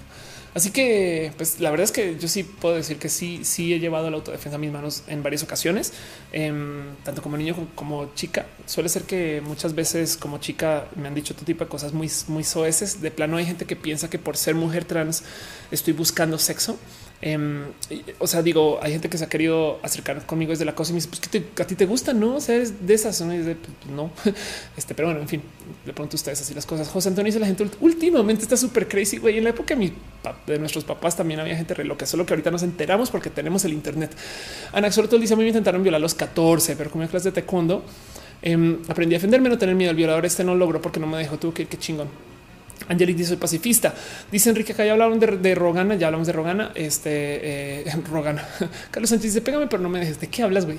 Este qué clase de misoginia es esa? Emily Dayan dice fue la primera vez que he golpeado a alguien. No había tenido un buen día, así que debo admitir que sintió bien desquitar toda mi estrés en esos golpes. Sí, em, es muy normal. Eh, tengo muchos amigos que curiosamente de la rabia en su vida personal han golpeado paredes para que lo pienso.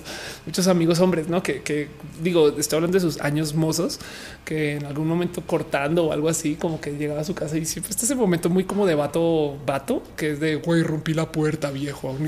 Qué pedo, güey. eh, pensando un poco, no? Pero pues la verdad es que sí tengo que decir que em, le desarrollé poco miedo a la violencia. Soy muy agresivo con ser, ser agresivo desde lo físico. No le quita que también es porque la verdad es que entre ser alta, haberme acercado a muchas personas, le temo muy poco y algún día me va a pasar algo, lo sé. Eh, sobre todo porque hoy en día mi cuerpo no responde como respondió cuando tenía 22, no? Pero pues en fin de cuentas, eh, a ver qué pasa con eso. En fin, dice Asael, ¿ya viste el video de Lonrote 24 horas siendo mujer? Ay, no, prometo que lo veo. Em, ojalá dime por favor que no está lleno de misoginia. Está lleno de misoginia. Ya para qué pregunto. Em, ok, ok. ¿Qué pasó aquí? Montserrat dice: Estaba escuchando en Duerme Vela, pero a ver, digamos que es un desmadre de mujeres. Uno, ser persona con discapacidad no disminuye el libido ni las ganas de mamasear, es verdad. Eh, dos, es un lugar histérico. Por ahí están los espacios para sillas de ruedas, o sea que hay menos asientos, más gente en zapatos incómodos. Eh, y tres, es incómodo poner tetas ajenas en la cara niños chillando. es un lugar poco empático. Es de sabes qué lo que pasa. El problema es que, a ver, te voy a decir por qué está mal propuesto el vagón de mujeres, porque mujer según quién. Em, tú estás asumiendo que todas las mujeres tienen tetas para poner en las caras de otras personas. Eh, y el cuento es que no, no todas. Y a, lo que voy es, eh, ¿quién eres tú para decir que alguien no es un hombre que tenga vulva? Y entonces está tan expuesto a una violación o un toqueteo o que por cómo se viste este hombre justo entonces abusen de él en algún otro vagón. Eh, y entonces eh, si es una mujer según lo legal y sus documentos, pues déjame decirte que no hay ningún requisito de absolutamente nada para que te cambien tu identidad en el registro civil si naciste en la Ciudad de México. Entonces tu apariencia, que es lo que se usa para discriminar a quien entra al vagón, em, es como quien decide si puedes o no, literal, si se ve como mujer. Entonces lo que nos está enseñando no es solo que las mujeres son las únicas víctimas de esto, que es una lástima, em, sino que también nos hace sentir un falso sentido de seguridad de ya, ya pusieron el vagón, no, pues hicimos cosas. Y dice, no mames, güey, todavía tienes que asegurar todo el pinche sistema de transporte, sabes? O sea, lo de las mujeres tiene que ser algo temporal mientras arreglan el mierdero para que luego todos los vagones estén ok, no? Pero sumándole a eso, lo que se está enseñando es que mujer es quien se ve como mujer y eso es remisógino.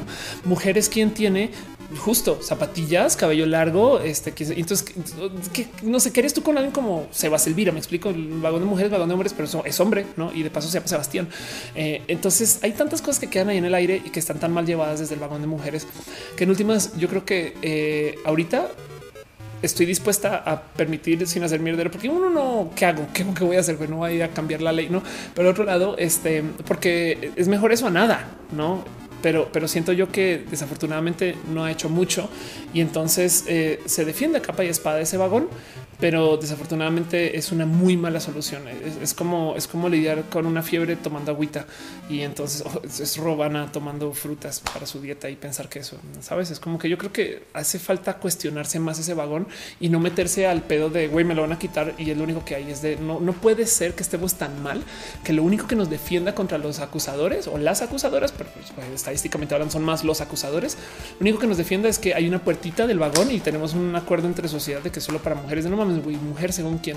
No más te recuerdo que a mí no me dejarían entrar a muchos de estos vagones. Pero bueno, en fin. Alfredo Arbiter dice: Este eh, admiro tu forma de ser. Gracias por decirlo. Eh, Alex número 3, yo no sé, Alex número 2 dice: Conmigo es suficiente. Abajo la terreno del patriarcado será fix 18. Dice yo, persona socialmente inepta, me subí sin creer de mujeres. No me di cuenta hasta que me veían y yo así de qué pedo. Eh, y Alfredo Arbiter dice: También soy pacifista y no sé si al final la violencia es la respuesta. No me gustaría encontrar una forma en la que pueda resolver ese tipo de conflictos con el diálogo. Es utópico, lo sé. Sí, la verdad es que hay, hay casos donde la violencia es parte de eso. Es una lástima, pero pues, bueno, en fin, es un modo de convivir, no es más es yo creo que de todos modos el asumir que la mujer no se puede defender desde lo físico em, es misógino y entonces qué bueno que se compruebe que sí. Si la Strange se le dio un puñetazo en la cara a un tipo que se tuvo enfrente de mí diciendo piropos después de decirle que era grosero, decir que le valía, exploté, lo golpeé, me sentí también chingón. Eh, a nosotros dice que hable sobre la paidofobia. ¿A qué le, este, qué le, qué le huyes eh, con el tema de la paidofobia? Es a los niños, no? Este, eh, conozco gente que es, digamos que socialmente paidofóbica. Eh, pero sí prometo que me clavo bien y averiguo bien, porque hay mucho ahí que podría ser también desde la broma y no quiero que sea bromas, pero así las cosas. En fin, eh, dice Monserrat, la neta es mejor nada. Eso sí, totalmente de acuerdo. Em, Emilian dice: Siento que mucha transfobia se ve al miedo de que ya no se sabe quién es mujer y quién es hombre, debido a que en la sociedad actual muchas veces un hombre comúnmente se le mira como un potencial violador. Sí, entonces a mí me divierte mucho que parte de la transfobia, em, y esto es pequeña teoría personal, parte de la transfobia es un miedo virginal. Entiéndase, hombres con su masculinidad frágil de repente piensan, ah, chingada madre, mi mujer o esta mujer me puede tratar a mí como yo trato a las mujeres, no? Que también es raíz de mucha homofobia, pero no solo es el miedo de que traten a estos hombres como ellos tratan a las mujeres, sino que sumado a eso, literal, siento yo que o me gustaría pensar casi como que cierra la colita, su pobre colita virgen. Hace sentido em, como que este, como que de repente se mete en este trip de güey, yo este, em, en fin, no? Y entonces les asusta desde lo virginal eh, el tema trans, pero eso es una, es una situación muy única, muy pequeña.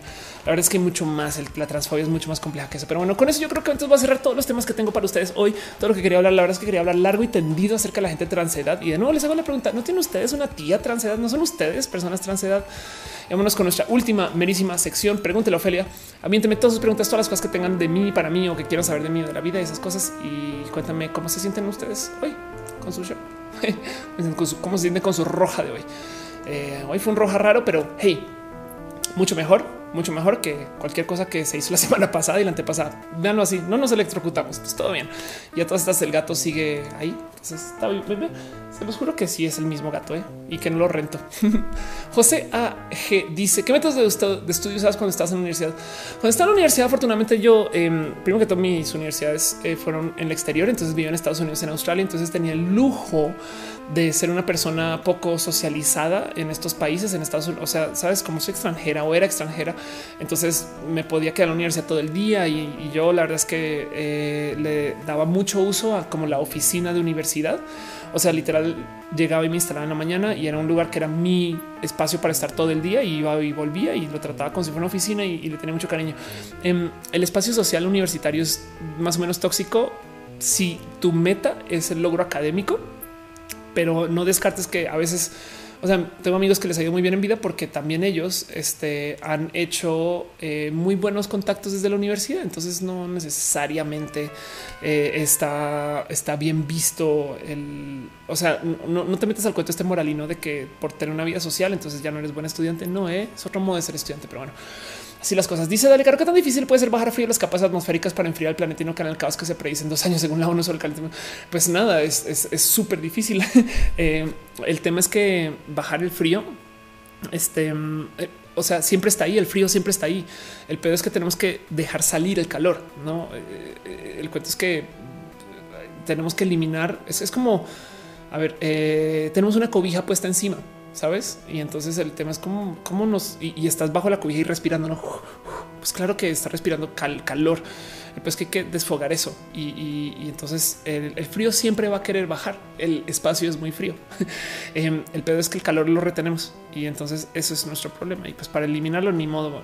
Yo creo que ya, ya, ya, ya hay que asumir que nos vamos a meter este mierdero, vamos a cambiar el planeta, vamos a pasar por todo tipo de locuras raras y a ver, a ver es más, alguien algún día va a comentar o opinar que esto va a generar nuevos empleos y trabajos y modos de vivir y, entonces como va a ser más volátil, alguien le va a ver algo bueno a eso, sabes? No sé, la gente que colonice Siberia o algo así. Pero bueno, eh, Elita Flamenco dice Estoy pasando por lo peor, estoy pasando por lo peor del trastorno bipolar. Estoy en modo incapacitante, muy encerrada en mi closet. Manda abrazo, un abrazo, Elita. Escribe, aprovecha. Tengo amigos este, bipos que escriben mucho y pues yo sé que está de la Gaber, pero pues, trata de sacar todo lo que puedas, por un raya, hoja, no sé, sabes como que eh, darle lugar a, lo que sientes, así sea eh, químicamente desorganizado desde, desde lo que se considera la norma cerebral. Em, que no es una norma de paso, lo que tú tienes es una divergencia, pero pues, a ver si te sirve para algo tanta pasión. No sé, bueno, es mera sugerencia, tiene que ser así. Em, dice, tengo un amigo, dice Emily Dayan, tengo un amigo que se siente, identifica como un niño de 6 años, tiene 26, trabaja, tiene una vida normal, pero cuando se siente en confianza de mostrar quién es y no lleva la máscara para no ser discriminado, prácticamente puedes olvidar que hablas con una persona y dices, qué chido, qué bonito. Eh, el tema aquí es justo de lo que hablaba, de que igual y no se le puede quitar su mayoría de edad desde lo legal, y yo creo que no se debería, em, pero eh, si se quiere identificar así, hay que entender que parte de la diversidad igual y debe ser divertido lidiar con alguien así. No sé por qué me, me despierta bonito pensar ese tipo de cosas. En fin, dice eh, no puedo pronunciar tu nombre, perdón, pero dices quiero empezar mi transición. Tengo 18, crees que es buena edad, súper buena. Esa edad comenzó Vico. Ya no pasa nada. Tranqui. Yo comencé a los 28. Piensa en eso. Dante Snake dice recomiendas mudarme de Veracruz a Querétaro por la inseguridad de Veracruz. Uf. Em, si está presente la inseguridad en donde estás, sí, eh, acuérdate que todas las mudanzas cuestan desde lo social, desde el instalarte, desde el mover tus cosas. Em, entonces, eh, ponle peso a eso, pero, pero em, sobre todo si te vas a mudar, yo diría, mira, cuenta que yo soy colombiana, pero es del gato. cuenta que yo soy colombiana. Em, múdate bien. ¿Hace sentido? ahora eres una persona de Querétaro y entonces con toda y algún día volverás a Veracruz y verás las cosas. Y si no es, como es como no vayas pensando en ay, qué triste mi vida que dejé allá y ya no puedo, entonces volveré, pero sí, pero no. Y solo como cosas de Veracruz en Querétaro. No, güey, no suelta, ve, investigate. Lo peor que puede pasar es que vuelves también. ¿eh? Em, eso también es un modo de, verlo así. Entonces, si tu vida está en amenaza ahorita y si sobre todo está tomando impacto sobre quién eres y cómo vas, eh, entonces, pues sí, por supuesto, si no tienes círculo de amigos, si no tienes círculo social de trabajo, si estás perdiendo oportunidades, pues bueno, em, lo que te puede pasar es que aprendes de cómo vive la gente de Querétaro eh, y ya. Y, pues nada, yo siempre es mejor exponerse a más que a menos, quizás puede ser. Pero bueno, Moglican dice cuál es la diferencia entre norma y divergencia. Vamos a buscarlo formalmente. Este norma, vamos a buscar con la definición de Wikipedia normal. Em, este, pero bueno, aquí está. Wow, qué cagado. Norma, norma, qué divertido. Dice norma y entonces hay mil opciones de qué es una norma. Constelación. Este norma jurídica, regla u ordenación, comportamiento dictado por una autoridad competente. Eso es desde lo jurídico. Este en sociolingüística, norma se refiere a las construcciones usuales a una abstracción lingüística. Y luego dice grupo editorial norma. en em, las divergencias, este lo que digo es las divergencias irónicamente también son parte de la norma. En sentido, a ver, Em, hay un término en inglés, seguro se existe en español también, pero que es gatekeeping. Em, gatekeeping es esta. Eh, vamos a ver si esto aparece en Wikipedia para ver si se puede traducir al español de algún modo elegante, pero es esta como no em, este proceso bajo el cual se limita el acceso a las cosas porque solo cierto tipo de personas se lo merecen. Es como decir, es el purismo. Entonces el gatekeeping es decirle a alguien tú no eres una mujer de verdad porque las mujeres de verdad tú y si porque tú no cumples con eso yo no te voy a dar tu respeto.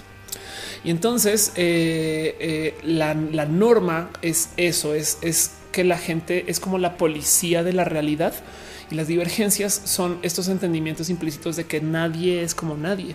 Entonces todo lo LGBT es una divergencia. Sabes, ser lesbiana no te hace menos persona que ser bisexual, gay, trans o heterosexual. Mientras que para la gente este, que quiere normar lo que es el ser humano, pues solo puede ser heterosexual quizás espero que se lo explique. Dice Milida, en esa definición me recordó el diccionario de la luz donde buscabas una palabra relativamente compleja y decía acción, efecto de inserte palabra. Exacto. Dante, ok, pregunta que si habla inglés. Yes. Ricardo dice norma, lo que más se repite, divergencia, excepciones numéricas considerables fuera de la norma. Hacia el dinosaurio dice qué tan trans es cambiar de un cuerpo de humano a un cuerpo de robot como Robotman de la Doom Patrol cuenta como trans.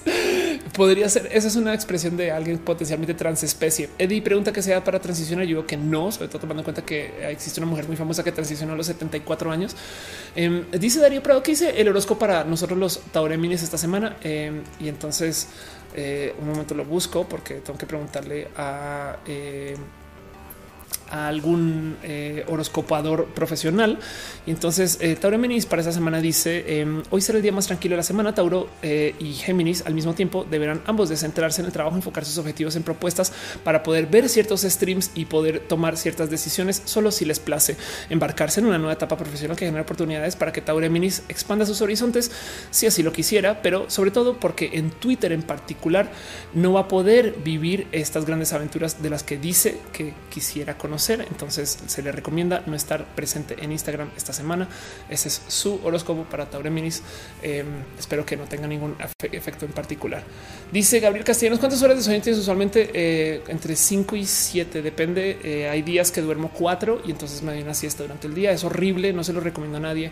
Es un raro modo de estar y vivir y así se da. Yo creo que porque duermo mal por ese tema de, de quizás tengo un poquito de apnea, puede ser. Pero bueno, Eduardo Contreras dice, ¿cómo aprender a hablar inglés más efectivamente? Practicando. Este, eh, si, tienes como, em, mira, si no, Duolingo puede ser parte de ese, ensayo, sabes? Este, pero bueno, em, eso, eso espero, eso espero que sea parte, parte de. Eh, acá leyendo horóscopos, bueno, ya, ya lo vi, ya lo vi. Entonces, el horóscopo para eh, este, para Sagitario y Libra es eh, se aproximan muchas posibilidades de aumentar sus ingresos en el trabajo, además de embarcarse en un nuevo proyecto, eh, no necesariamente un proyecto ambicioso. Esto es el, horóscopo de la gente que es al mismo tiempo Sagitario y Libra. Decidan ustedes cuál les gusta más. Eh, esto entonces decía que se viene una oportunidad de embarcar un proyecto que no es un proyecto ambicioso, pues un proyecto cualquiera, en el cual los Sagitario, tanto como los Libra, tienen puestas todas sus expectativas de éxito, ya que le dará el prestigio a su familia de lo que se quiere en su carrera. Será un mes muy poco productivos y eh, los Sagitario o los Libra mueven sus cartas y tienen todo para hacerlo. La posición de los astros em, justo comunica que es un muy, muy, muy buen momento para estar eh, escribiéndole a tu crush en las altas horas de la noche. Llévense eso al corazón, Sagitario y Libra al mismo tiempo. Eh, y así las cosas. Dice Alex, hace una sección de horóscopos. Debería ser un impro stream de solo eso. La locomotora dice borraré Instagram esta semana. Hazlo. Em, voy a dejar ahí el tema de los horóscopos porque nos vamos en lo que se leyendo horóscopos toda la noche. Pero pues, eh, este o, bueno, pregunta Alex por Leo. Entonces, ese es el horóscopo de Leo y Cáncer, del el horóscopo de ambos Leo y Cáncer. Leo y tanto Leo como Cáncer no deberían descartar volver a ilusionarse, enamorarse este año, eh, a menos que sea entre alguien Leo y alguien Cáncer. Si tienen pareja hoy, eh, será un día muy especial. Habrá noticias que harán un giro muy positivo a su relación relacionado al mero precio del Bitcoin. Entonces monitoreen el Bitcoin para saber por dónde este le lleva esto hacia su vida en cuanto a las relaciones. Habrá cambios positivos en la salud de Sagitario debido al esfuerzo y dedicación en sus cambios de hábitos a la hora de contratar Uber o Cabify. Este Didi no incluido en eso. Eh, esos cambios serán lentos, pero seguros. Espero que me entiendan. Eh, Vanessa Le Castillo dice: ¿Crees que un artista trans puede ayudar a cambiar la visibilidad del mundo respecto a temas como trans? Por supuesto, eh, por supuesto. Hay una ilustradora que te hizo un dibujo digital de ti con la bandera trans. ¿Me lo pasas, Vane? Le dices que me tuitee, porfa. Eh, Pati dice que si conozco Veracruz, sí. Eh, y Orizaba también. Entonces, mucho cariño. De hecho, hace rato no voy, debería de volver. Le tengo mucho cariño justo a pasear mucho por la Ciudad de México por, por, México, perdón. Saben que eso quiere decir las cosas. Ana Noriega dice de Acuario. Ya no había leído Acuario ya. Eh, hay una emisora en Colombia que es Acuario Estéreo. Eh, eh, si saben que yo este, estoy bajando estos horóscopos del, gran conocer, no? Este es el horóscopo em, de Escorpio, Acuario y Piscis al tiempo. Son este, los oceánicos. Em, tanto para Escorpio, Acuario y Piscis habrá muchas sorpresas en el terreno laboral. Permitirán eh, a Escorpio, no a Piscis y Acuario. A veces depende de la hora o el uso horario. Eh, les van a permitir crecer en su carrera, lo cual despertará su motivación. Que se iría disipando de todos modos por falta de interés porque somos parte de la generación millennial. Pero pues como sea, Acuario iniciará una nueva etapa del trabajo, la cual este año encontrará la satisfacción que busca a nivel profesional siempre y cuando en su oficina exista alguien que también sea Pisces, no necesariamente sea alguien Escorpio. Si hay alguien en su mesa de trabajo que sea Acuario, Capricornio, Sagitario, Leo o Virgo, entonces en ese caso se cancela todo lo anterior dicho. La actividad con los amigos crecerá con la llegada de la primavera. Eh, siempre y cuando consideremos que la primavera del sur, entiéndase la primavera argentina, que viene a ser este otoño del norte, entonces falta mucho tiempo para eso, pero favorecerá hoy el vínculo en el círculo de amistades de Acuario, siempre y cuando en su oficina exista alguien que también sea Escorpio, no necesariamente alguien Pisces, eh, pero si alguien Escorpio, Acuario y Pisces, todo lo anterior eh, se duplica. Eh, espero que eso se entienda, pero bueno, así las cosas. Dice Emilio Dayaras está en la marcha LGBT de Tijuana. No, eh, la dice ya que andas con sección de horóscopo que se retoma el rojín del experimental. Debería de hacer. ¿eh? Vanessa dice te quiero mucho. Yo a ti, yo a ti. Eh, dice Caro, cambia el título a los bioróscopos. Debería hacer eso. Estefa Paranoia dice algún medicamento que para tomar antes de hablar en público, sentirme en confianza. al alcohol. Em, te digo algo. lo mejor que a menos que sea algo químico realmente que, te traiga con real ansiedad. Lo mejor que puedes hacer es presentarte en público mucho. Es un tema de con el tiempo te vas a ir suavizando con eso, no? Y así las cosas. Dibujante dice: Me mandas una foto tuya en HD para hacerte un retrato chingón. Escríbeme en Twitter, dibujanta y o por mail. Mira, si vas a mi cuenta de, Twitter, en la bio está mi correo electrónico y ahí te respondo. Robert y te dice: Voy llegando, que vamos? Estoy cerrando ya casi. Em, Pati dice que es la sección de horóscopos. Lautaño Argañas dice: Me gusta mucho eh, tu cana. Te vi gracias al video de mujer. Me gusta mucho la explicación de lo que es la palabra queer. Saludos de Argentina. Un abrazo a Argentina. Alfonso Quiroz está feliz de estar acá. Chingón, qué bonito. Yo creo que con eso voy a ir justo cerrando este show ahora sí. Y de nuevo, nomás para recordar que es todo lo que pasó en este show. Este show comenzó con la celebración de que Ellen Ripley es una princesa Disney.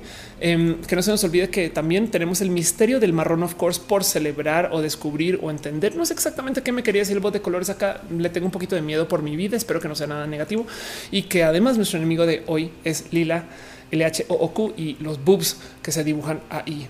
Em, dice Emily Dayan que si es posible transicionar tu voz como mujer trans sin necesidad de cirugía, obtener resultados muy buenos. Sí, y el mejor consejo que te puedo dar es aprende a cantar, eh, el, tener un buen dominio de tu voz, a cantar además canto italiano, sabes, ópera. Eh, eso te va a ayudar mucho. Si aprendes a flotar tu voz, pues, vas a hacer milagros a la hora de eh, por dónde la quieres poner. Y conozco gente que, uff, chingada madre, hacen cosas así. Eh, dice Marco Mutillo, si reactivamos el Rohinder, ¿quién va a Talentland? Vayan a Talentland. Darío Prado dice que tips o pautas das para alguien que quiere incursionar en stand-up o café concert. Presentarte también mucho. En el stand-up vea todos los open mic, todos, y preséntate, ¿sabes? Es como, lo tuyo es open mic. Open mic, ahí estás. Robenites dice un maestro dijo que ser gay ahora es contracultura. Ajá. Dante Snake dice justo soy Dorizaba, se puso muy inseguro, por eso le pregunté la mudanza. sí. ¿Sabes quién es bonita persona? Eh, busca en Twitter arroba backmota. Backmota eh, es Dorizaba. De hecho, creo que ahorita está ya. Lo que pasa es que se mueve mucho, em, pero muchas veces pasa por acá por el show. De hecho, si estás acá, un abrazo. Eh, te quiero mucho, José Juan. Y es de Orizaba y ha paseado y viajado mucho. Ha estado en muchas ciudades y casi te puede, capaz y te puede dar un poquito como también de conocimiento interno de como persona de Orizaba, lo que es esta profera, habla con Bakamota. En fin, así las cosas. Em, dice Alexis Castro, 25 años están en el Rohinder, no? Así las cosas. La Tutix dice siempre me desvelo cuando veo, of course, en las 2.12. Adiós. Ya voy a ir cerrando este show. Creo que es hora de ir cerrando este show. Creo que es hora de irnos despidiendo de lo que es este show. Es hora de ahora sí darnos un adiós formal. Muchas gracias por acompañarme con todo esto. Hasta el gato. Vean, esto ya está. o sea, yo me estoy despidiendo y el gato está diciendo hola. Así las cosas. Em, y creo que eh, la verdad es que estoy muy feliz con cómo salió el show hoy. Por fin un show un poquito más útil y funcional a comparación de las cosas que habían pasado las semanas anteriores. Em, así que pues muy chido. La verdad es que le tengo mucho aprecio y cariño a verlos ustedes. Ya saben cómo es, ya saben cómo es. Eh, me gusta siempre dar una pequeña pasada. Ya, ya, vino el gato aquí, ya vino así, así de oye, ya, ya ves cerrando, no? A ver, a ver, subes, subes. Se quedó ahí abajo y dice, no, súbeme tú, güey, qué pedo. En fin, em, nomás quiero repasar un poquito por la lista de gente que ha estado eh, aquí conmigo o con nosotros. Gracias este, a Ake que pasó por acá. Gracias este, eh, a la gente que estuvo eh, en el mixer, a Tremor em, y también a Yamith y a Mariana Maus. Gracias por estar acá. La neta, la neta me parece muy chido para que me hayan acompañado en este espacio. Oye, a ver, gato. La gente bonita que también acompañó desde el Twitch. Caro, como siempre, el mejor martillo que existe. Punto. Pero también un abrazo especial a Active Energy, Another TV Viewer, Articuana, Banana Nena, Comand de Ruta, Danielito Estrella, Dani Roll 3, a Doctor Wiggles. Un abrazo, Dani, por estar en todo esto. Emily Dayan 2010, Gamer 01, Hasek 12, Hate Loot Boxes, a Israel Dávila, RDZ Jessic, Thrower, a Jauregui, la Tutix, Lilis 73, Miscoada Misuba, eh, Net Dev, a Oscar James 17, a Polizei Positivity Bot. Este también un abrazo especial a Rubén La Selva de Terreno, Cisop Diego y Tate y Vic 3 por estar desde el Twitch y a la gente bonita que está suscrito al Twitch les tengo cariño doblemente especial. Son lo máximo ustedes, pero también a la gente bonita que vino desde el YouTube. Ya saben que YouTube a veces traga los nombres. Si no leí su nombre, avísenme. Pero un abrazo especial al Alex número 3, Alexis Castro Sánchez, a Alex Duro, Alfonso Quiroz, a Ana Noriega, a Ana Axortul, a Alex Gopa, a Asael Luna, a Brian Cooper, a Dare Caro, se scroll. Un abrazo también a Dante Snake, Darío Prado, Estefanía Paranoias, Gama Volantis, Ya Ramírez, la dibujante, la locomotora, Lautauro, Argañas, a Link Down, a Link Soriano, Marco Montoya, Maurice Berinstein, a Pati Suárez, Ricardo Bonegas, Robin Scarlett Cat, Sky Blue González, Manesale Castillo. Una lista un poquito más cortita porque yo sé que mucha gente luego salió en algún momento durante el show. Em, pero como se ahí están, si ustedes no salen, avísenme. Este, eh, a ver quién está por aquí que no haya visto. Brian Cooper, un abrazo. Este Isaac, ya que nunca sales, nunca sales hasta el luna. También estás Alfonso Quiroz, Alex Gopa, Dante Snake, Darío Prado, Robenites. Soy literal leyendo la gente que comentó Enrique. Acá también abrazo. Eh, Simandro 85, un abrazo. Eh, Yomar Reyes de Serendipia también, Alfonso Quiroz. Ah, también de paso por ahí estuvo Chris Fected que entró y salió dibujanta. También casi nunca sales, eh, pero aquí estás en el corazoncito. El gato también se la sabe. Eh, justo veo, me cagan los infantes gritones escandalosos. Veo comentado por la dibujanta. Soy tu fan. Carlos Sánchez también, abrazo especial. Alex número 3 ya te había leído. Y así las cosas. Sí, Alexis uh, también. Y pues evidentemente Lalo tampoco apareciste, no? sonrisas tampoco. Sol faltó Lipi Mostupa, Erika Lux. ¿Por qué no salen como la haría? Pero bueno, eh, gracias por estar acá. Gracias por ser parte de esto. Y en últimas les digo algo em, muy bonito y un abrazo especial también, como siempre, a la gente bonita del Patreon, a David Álvarez, o sea, analógicamente Gabriel O, Daniel Bundoni, Trine Patacoins, a Luigi Forestieri que pasó por el chat y ya no está, pero pues por aquí pasó también, gracias a quien él se hace este show. A Carlos Ariano, el artista formalmente conocido como Camorales, a Maritza Bernabé, Alex Melo, Alex, el Alexa, que Rubio, Alejandro Alcántara. Em, y paso también a Ana Baquedano, quien este, ha sido muy fiel este apoyo de este show desde hace mucho tiempo, de un motivo u otro. Ah, así se Donkey dice: No sé si salí. Ahí estás. Hola. Em, Karen Roldán también un abrazo. Alan Ríos, abrazo. Alex Duro dice adiós. Matu Boris Beristain dice eh, un comentario. Saludos de regreso. Saludos a Ana Noriega y hasta la próxima. Sí, Criver Contreras también. Magaragón dice que tarde si nos estamos despidiendo. Jonathan Quirino también. Besitos a ti. Eh, y entonces, para todo eso, para todo eso, eh, nada, pues mucho cariño, mucho amor. Dice este eh, Tutix, la lengua más rápida que Eminem. Eso espero que sea bueno. Alfonso Quiroz diciendo porque salí. Sira Strange dice genial show. Gracias a todos. Este, entonces, pues gracias por darme chance. Un roja yo no esté cansada a morir. No saben lo chingón que se siente eso. Em, y pues para todo lo demás, no sé si hago un pequeño último ajuste aquí. Se les quiere mucho, gente bonita. Besitos. Hablemos por el Twitter y así. Bye.